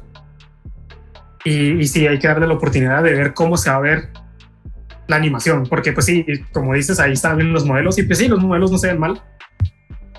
Pero sí, yo quiero ver algún corto, un, un, tráiler, un algo de cómo se va a ver pues ya la fluido, ¿no? El asunto.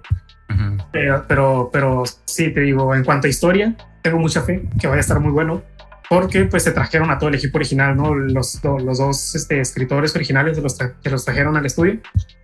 Así que por la historia, la neta, no me preocupo por modelos tampoco, porque los modelos pues sí están ahí, se ven bien. Digo, ya va a ser qué tan fluido se ven las secuencias de, no nada más las de acción, pero pues sí son las que más me llaman porque pues son las que requieren un poquito más de trabajo.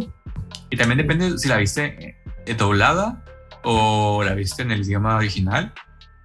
Si van a traer los actores eh, de doblaje de su momento o los actores, sí. Eh, porque creo que eso también influye mucho en cómo percibes si va a ser por ejemplo, si la hacen nada más de, de Ang, que traigan a los mismos actores, si, si lo viste en doblaje, va a representar mucho eh, tu experiencia. O sea, va, a agregarlo o poder restarle a tu experiencia. fíjate que yo las vi en los dos idiomas y las dos se me hicieron, o sea, las dos me gustaron, las dos se me hicieron buenas. La única voz que me gusta más en español es la de Soca. No sé, en inglés casi no me lo venden al Soca, no sé. suena muchísimo más chistoso en español. Tal vez porque pues yo hablo español como primer idioma, tal vez por eso, por los chistes, quién sabe. Pero sí, me gusta más la voz de Soca en español que en inglés. Todas las demás se me hacen como que pues, igual, igual de buenas. Y pasando con Dune, fíjate que esta película tengo entendido que es toda una... O sea, la, la, la fuente original es toda una línea de libros. Nunca he leído los libros, pero cuando anunciaron la película, que ya tiene bastante ratillo que la anunciaron, pues sí me llamó mucho la atención y sí es una película que sí pienso ir a, ver, pero sí ha sufrido muchos retrasos y que nadie quería escribir el pinche que yo no quiero, que tú, que tú la traes. pero supuestamente debutó y, supuestamente le están poniendo como una obra maestra de ese estilo y que no sé qué, que esto que lo otro. Y aquí tengo dos sentimientos encontrados. Uno bueno, que es porque pues yo ya quería ver esa película. Digo, nunca he leído los libros, así que voy a ir a verla y pues no voy a tener esta comparativa de decir, uh, el libro estaba mejor, como suele decir mucha gente. Eh, no, no, no voy a tener eso, ¿no? Y por eso me, eso me gusta, porque puedes juzgar la película como película, ¿no? Y no como la... Llevas el sesgo del libro, sí. Exacto. Pero sí tengo entendido que es una buena historia, ¿no? Que es un buen libro, pero hasta ahí, ¿no? Nunca me he puesto a leer el libro. Y por eso me emociona que, que estén diciendo que, uy, sí, es muy buena película y todo eso. Pero la parte mala de esto es que cuando hacen esto con las películas, siento que cuando ya vas y la ves, puede que te decepciones un poquito porque te la están pintando como toda una obra maestra. Te hypean demasiado y, ya, sabes. Con expectativas súper arriba, como que, no mames, güey, va a salir bien cagado, como si, como salí de Endgame, güey, así igualito. Y resulta que no, pues ahí sí va a ver como le va a llover, le va a llover hate de la gente, ¿no? precisamente pues por esto, porque le están levantando demasiado el hype. Y, y sí, esto es como que lo, la parte negativa de que tenga tan buena crítica. Pero te digo, lo que también me llamó mucho la atención es que pues la están pintando como obra maestra y todo el rollo aquí en Venecia, 2021, es donde se estrenó. Pero en, en Rotten Tomatoes tiene como 85, o sea, está muy abajo de, de muchas películas. O sea, que, que, sigue sin ser mala, pero... Pero pues para que como obra maestra, pues ahí te la imaginabas como con 99. Así como arriba de 90, tal vez, sí. Sí, ajá. Y te digo, es como las dos lados de la moneda. Uno lo marca como obra maestra, en otro le pone 85. Y pues sí, no, creo que yo por lo menos voy a tratar de no ver nada de esto ya, porque pues esta noticia me salió ahí porque estaba buscando noticias. Pero ya voy a tratar de no ver nada de ni reseñas ni nada, porque sí quiero ir a ver esta película sin sin tanto hype y sin tanto sin tanto sesgo de que, uh, sí, va a ser la mejor película que vas a ver en este año y así. Pero, pero Simón, a ver qué tal nos parece la película una vez que ya la estrenen. Y de hecho, aquí, aquí va otra, otra, no sé cómo ponerlo, aquí va otro, otro del, del, mismo, del mismo vuelo. Es este, es en Twitter, apareció, bueno, no apareció, lo, lo publicaron. Eh, va, a ser una película de One Piece que va a ser hecha por Netflix y ya salió, digamos que lo, movieron porque el título, el, título de, de, la película se relaciona con uno de los ah, como libretos que hay. O sea, que, que, más o menos se tiene idea de, de, qué va a ver la historia. Y el tema ahorita, o lo que todo el mundo tiene miedo es que pase otro Death Note. Entonces, y nada más para dejarlo, no hay mucho que decir porque no salió nada, nada más se ve aquí el guion de, de dónde proviene y eso. Eh, y ya está, no hay mucho más. Pero digamos que él no sí lo va a pasar lo mismo, que va a haber muchas opiniones alrededor de esto. Y pues, porque es lo que quieren, como que, que se empiece a hablar de él, ello, a ver qué va a suceder. Pues a mí se me hace que la neta de todos los animes que existen, One Piece es uno de los que no se pueden hacer película, güey. Porque es un relajo, porque si, si han leído el, manga, es un. Mira, para empezar. Necesitas, verlo para, para sentir la emoción para la, para la gente que no sepa de One Piece, si eres de esas personas únicas y detergentes que están viviendo bajo una piedra y no lo conocen, pues One Piece es uno de los animes más famosos del, pinche mundo, es el manga más vendido en Japón, es uno de los animes más vistos y sí, ¿no? A mí personalmente no me gusta, pero pues hay que reconocer cuando una obra es súper grande, ¿no? Y este es One Piece. One Piece es, es, está ahí con Dragon Ball Z. Simplemente es más largo y pues por eso ha durado más tiempo. Eh, pero el, de, hecho, algo curioso es que no es el más largo. O sea, eso no lo, que no lo dijiste, pero lo estaba viendo, no recuerdo dónde, y el más largo tiene como, no me acuerdo si eran 10.000 o 2.000 episodios, o sea, capítulos. Sí, sí. Y One Piece va como en el 900 y algo, creo que ya mil apenas, no recuerdo. Y, según el, el, el, mangaka, el tipo este que escribe el, pues One Piece, dijo que iba como que poquito adelante de la mitad, o sea, no mucho. O sea que según mis cálculos van a ser como 1700 capítulos, 1900 capítulos por ahí. Pero, pero sí, lo, lo que iba a decir del por qué para mí pues, no pienso que se pase una película live action. Uno, por lo que ya estamos diciendo, está extremadamente largo esa madre. O si lo hace en una trilogía, y ni siquiera está terminado el pinche anime para empezar. Si lo quisieran hacer una trilogía, sería, se dedicarían demasiadas cosas. Es como que ni siquiera ajá, Ni siquiera hacerlo, el 1% de lo que pasa en el anime. Tendrías que hacer un, arco, tendrías que eh, abarcar un arco a lo mejor para una película. Tendría que ser algo de, tipo MCU, tendría que ser algo así de largo, así de años de trabajo y que Marvel lleva cuántas, 23, 24 películas. Y sería un caos, porque, y también sería un caos porque hay cosas que puedes animar y otras cosas que a lo mejor no están hechas para hacer eh, en, en, live action. Porque, por ejemplo, estamos hablando de un vato que es de goma que se estira. Y esa es una de las cosas. Hay más cosas que son del mismo estilo. Entonces, ahora, ¿cómo animarías eso sin que se vea irreal? Estamos hablando de un. de, hecho, de hecho, no es un live. Bueno, no, no dice si es un live action, ¿eh? eh pero pues tampoco dicen mucho. O sea, si va a ser animado, yo espero que tenga la misma calidad que, lo que estamos viendo ahorita.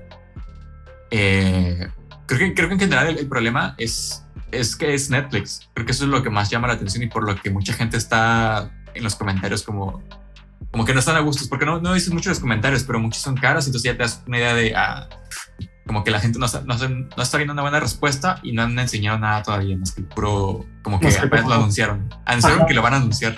Y, es que la gente dice que pues es live action por la calaverita, ¿no? Porque la calaverita se ve en live action, o sea, en el título del libreto se ve como que no, no, es, una, no es una calaverita animada. Y, pues por eso, ¿no? Pero, pero sí, e, exactamente lo que decías de que cómo adaptas a una persona de goma. Yo no creo que eso de los poderes ya sea problema por lo que ha hecho Marvel.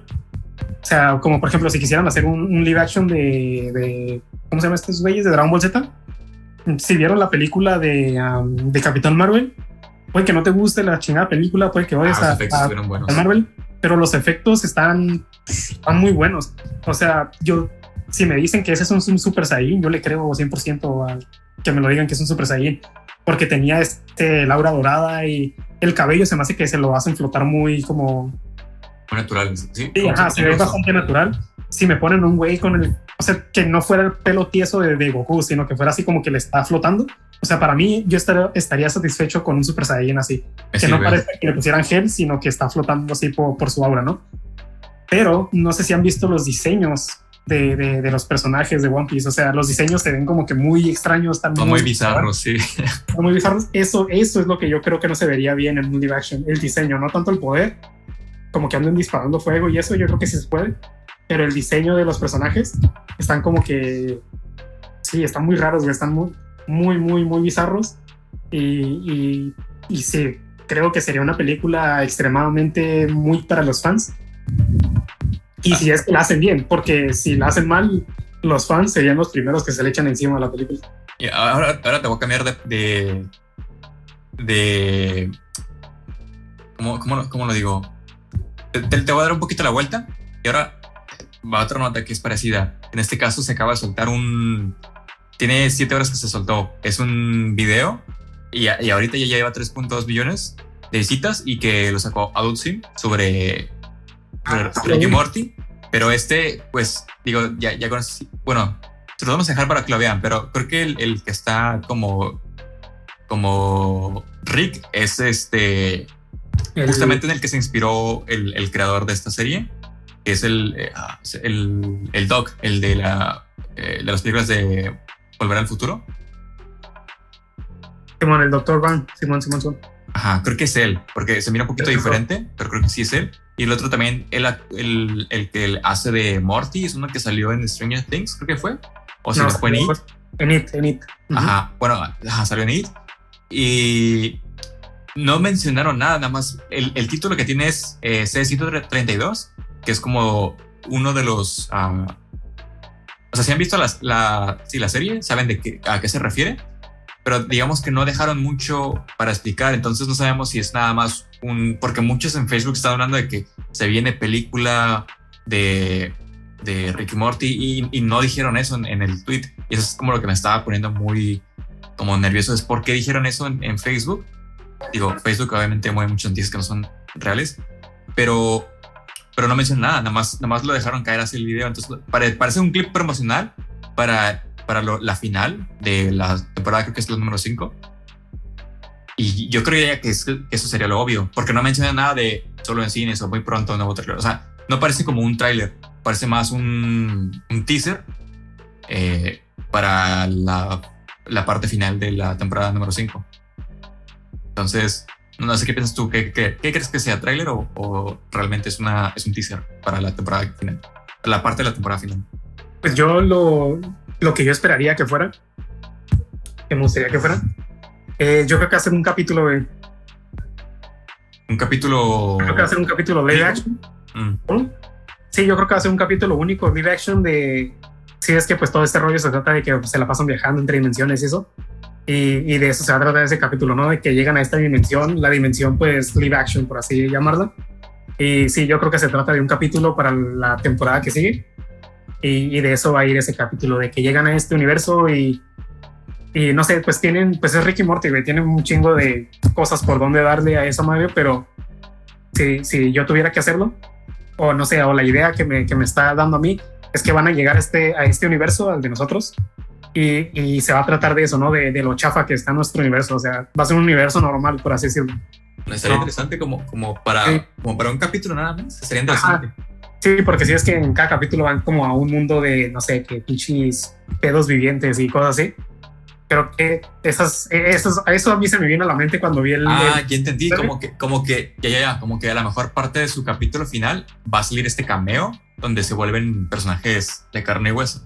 Sí, ajá, que va a ser como llega a este universo y, y, pues se dan cuenta que este universo está bien chafa, ¿no? Como que pues no hay aliens, no hay tecnología súper avanzada, no, no hay nada, está como que bien súper aburrido. Me gusta, me gusta. Sí, y ahí van a tener que hacer alguna aventura X de las que siempre se avientan, pero sí, como yo pienso eso, que va a ser como aquí en este mundo, en el mundo real, por así llamarlo. Pero sí es lo que se me vino a la mente cuando estaba viendo esa madre. Y de hecho, esta es la única nota que tenemos ahorita. No, no nos metimos mucho con el tema de marca esta semana, pero la puse aquí porque siento que, se utilizó muy bien el personaje, porque digo, si, si conocen la historia de, de, lo que es Rick and Morty o Ricky Morty y cómo ha evolucionado, el, el personaje los personajes principales, antes de que se hiciera Rick and Morty, porque antes se llamaba, dentro un nombre parecido, eh, que hacía alusión a, a, Marty y al Doc, eh, porque fue inspirado en, los personajes fueron inspirados en, en, esta, en la saga esta de Volver al Futuro. Entonces, como que el hecho de traer el personaje del cual en algún momento se inspiraron está muy interesante porque es muy parecido al Doc. Y, si te fijas, incluso, o sea, terminaron trayendo al Doc y eso, es lo que se me hace interesante desde la perspectiva de cómo lo están anunciando. Eh, no, no, sé qué tengas como desde la perspectiva de mercadotecnia, no sé si tengas algo que agregar, pero a mí se me hizo muy genial esto, porque es, al final es un teaser, un trailer, pero pues se tiene que trabajar el tema de cómo lo vas a, a promocionar. Entonces, a mí se me hizo muy, muy cool que está muy bueno. Y pues este también tiene mucho, o sea, el título de, del video que es C132, también puede que se trate de otro Rick o de, o de nuestro Rick, porque ahí sí, ahí le estoy diciendo yo de lo que me acuerdo de la serie, porque la neta no me acuerdo muy bien. Pero sí, es que hubo un tiempo que estaba el C132, el C137, y la neta ya no supe cuál, si nos quedamos con el C132 o con el C137 dentro de la serie porque si, han visto Ricky Mortis, se la pasan cambiando de universo, se la pasan cambiando de personas. De hecho, creo que el pinche, el, ¿cómo se llama el papá de, de Morty? El, es de otra, sí. Ajá, eh, pero ¿cómo se llama? El... Uh, no me acuerdo. Se llama... Uh, buscarlo de volar.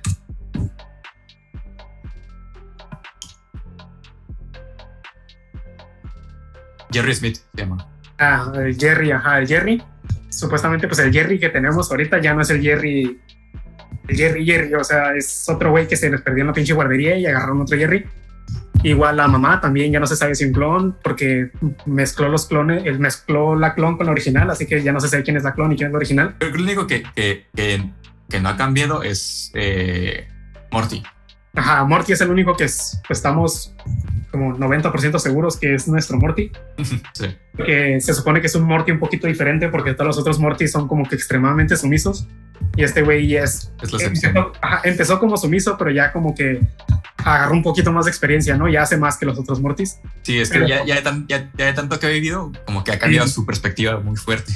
Sí, bueno. digo, spoiler, para la gente que quieren spoiler, en alguno de los capítulos entierra uno de, de o sea, entierra a un Morty, se agarra y como que lo agarra normal, lo avienta como un lugar ahí en su jardín y lo entierra. como si nada, entonces. Sí, cierto. De hecho, ha cambiado dos veces la familia, ¿no? Porque cambiaron. La primera vez que cuando se en el universo. Ajá. Que, hicieron caca todo el universo sin querer. Sí, sí. Y se tuvieron que cambiar de universo, así que dejaron a su familia original, la dejaron. O sea, y después se murieron. Ajá. Sí, después se murieron, luego lo cambiaron en la guardería al Jerry, luego hicieron el clon de la mamá. Así que. Ah, estuvo bueno Han cambiado como tres, cuatro veces de familia. Y, y, lo que les digo, el Rick, quién sabe cuál Rick ya estamos, porque les digo, yo me acuerdo de los números 137 y 132. Mm, no me acuerdo por qué me acuerdo de esos números, pero son los que se me vienen a la cabeza con Rick. Así que puede que sea otro Rick, el 132, o que el original sea el 132 y el que estamos viendo es el 137. Ahí, si hay algún super fan hardcore que nos pueda sacar de la duda, pues nos dice. Pero, pero sí, puede que sea otro Rick, puede que sea el, nuestro llegando al, a la realidad live action. Pero, pero sí, siempre me ha gustado todo este rollo porque lo hacen muy... Está muy bizarro, pero está entretenido. Igual ahí déjenos en los comentarios eh, ¿qué, creen ustedes acerca de este episodio. ¿Qué, será? Digo, antes de que... Para, para, cuando, para cuando salga esto, todavía no habrá salido, entonces tendrán tiempo de comentar todavía. Y creo que ya sería todo. Entonces, si quieres empezar, que quieres tener unas recomendaciones, o sea, con tu recomendación pues mi recomendación se trata de... Nada más, nada menos que... Tambores. Se trata de una aplicación. Esta aplicación eh, eh, no nos está patrocinando malamente, no sea patrocinamos. Pero sí, se llama Solar System Scope. Les vamos a dejar ahí pues los links de nuestras recomendaciones, como solemos hacerlo. Pero está muy buena esta aplicación, está muy entretenida. Es, es realidad, este, realidad aumentada esta aplicación eh, con tu teléfono. Lo que hace es, pues, esperas a que llegue la noche, o incluso no tienes que esperar a la noche, lo puedes hacer de día, pero pues está menos divertido. Lo que hace es que te hace un mapa eh, de todas las constelaciones, de todas las estrellas de, en el cielo, ¿no? Eh, si, si, tu ciudad no estuviera extremadamente contaminada visualmente, así es como se vería el, suelo en la, el cielo en la noche. Y pues puedes hacer bastantes cosas. Una de ellas, pues, que es como que la básica de la aplicación, es ver las constelaciones eh, le picas a una de las constelaciones y te sale la información, su nombre, quién la nombró, etcétera, etcétera. Otra cosa que también está muy entretenida es que puedes adelantar o atrasar días, es decir, puedes ver cómo se va a ver el cielo de aquí en un mes, porque pues el cielo se va moviendo constantemente. Eh, ¿Dónde va, va a salir la luna de aquí a tres días? ¿En dónde se va a poner la luna?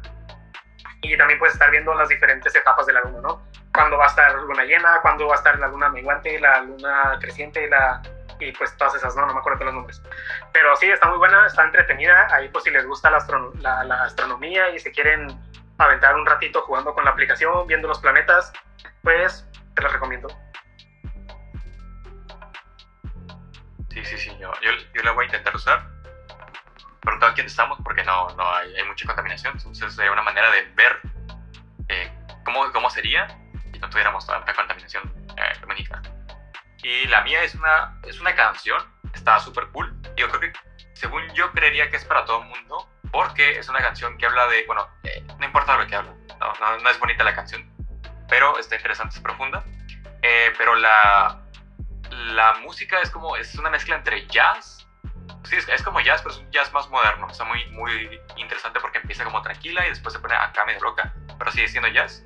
Y la melodía es bastante fácil de seguir, entonces yo creo que va a ser interesante. Si te quieres relajar, quieres a lo mejor eh, como eh, a lo mejor estás un poquito frustrado, a lo mejor esta canción puede ayudarte. Y ya, no, no, no quise traer algún tipo de aplicación nada porque siempre traigo como cosas que requieren de más tiempo y en este caso quiero traer algo más fácil de que pudieran agarrar. La canción se llama es, eh, Stream Theocracy, igual les vamos a dejar el link para que puedan ir a, a verla, tanto la aplicación como la canción. Y creo que ya sería todo. Eh, sé si quieres despedir para terminar este episodio, que no sé cuánto tiempo será, que todavía no, no, no tengo contado, pero, pero creo que está un poquito rápido.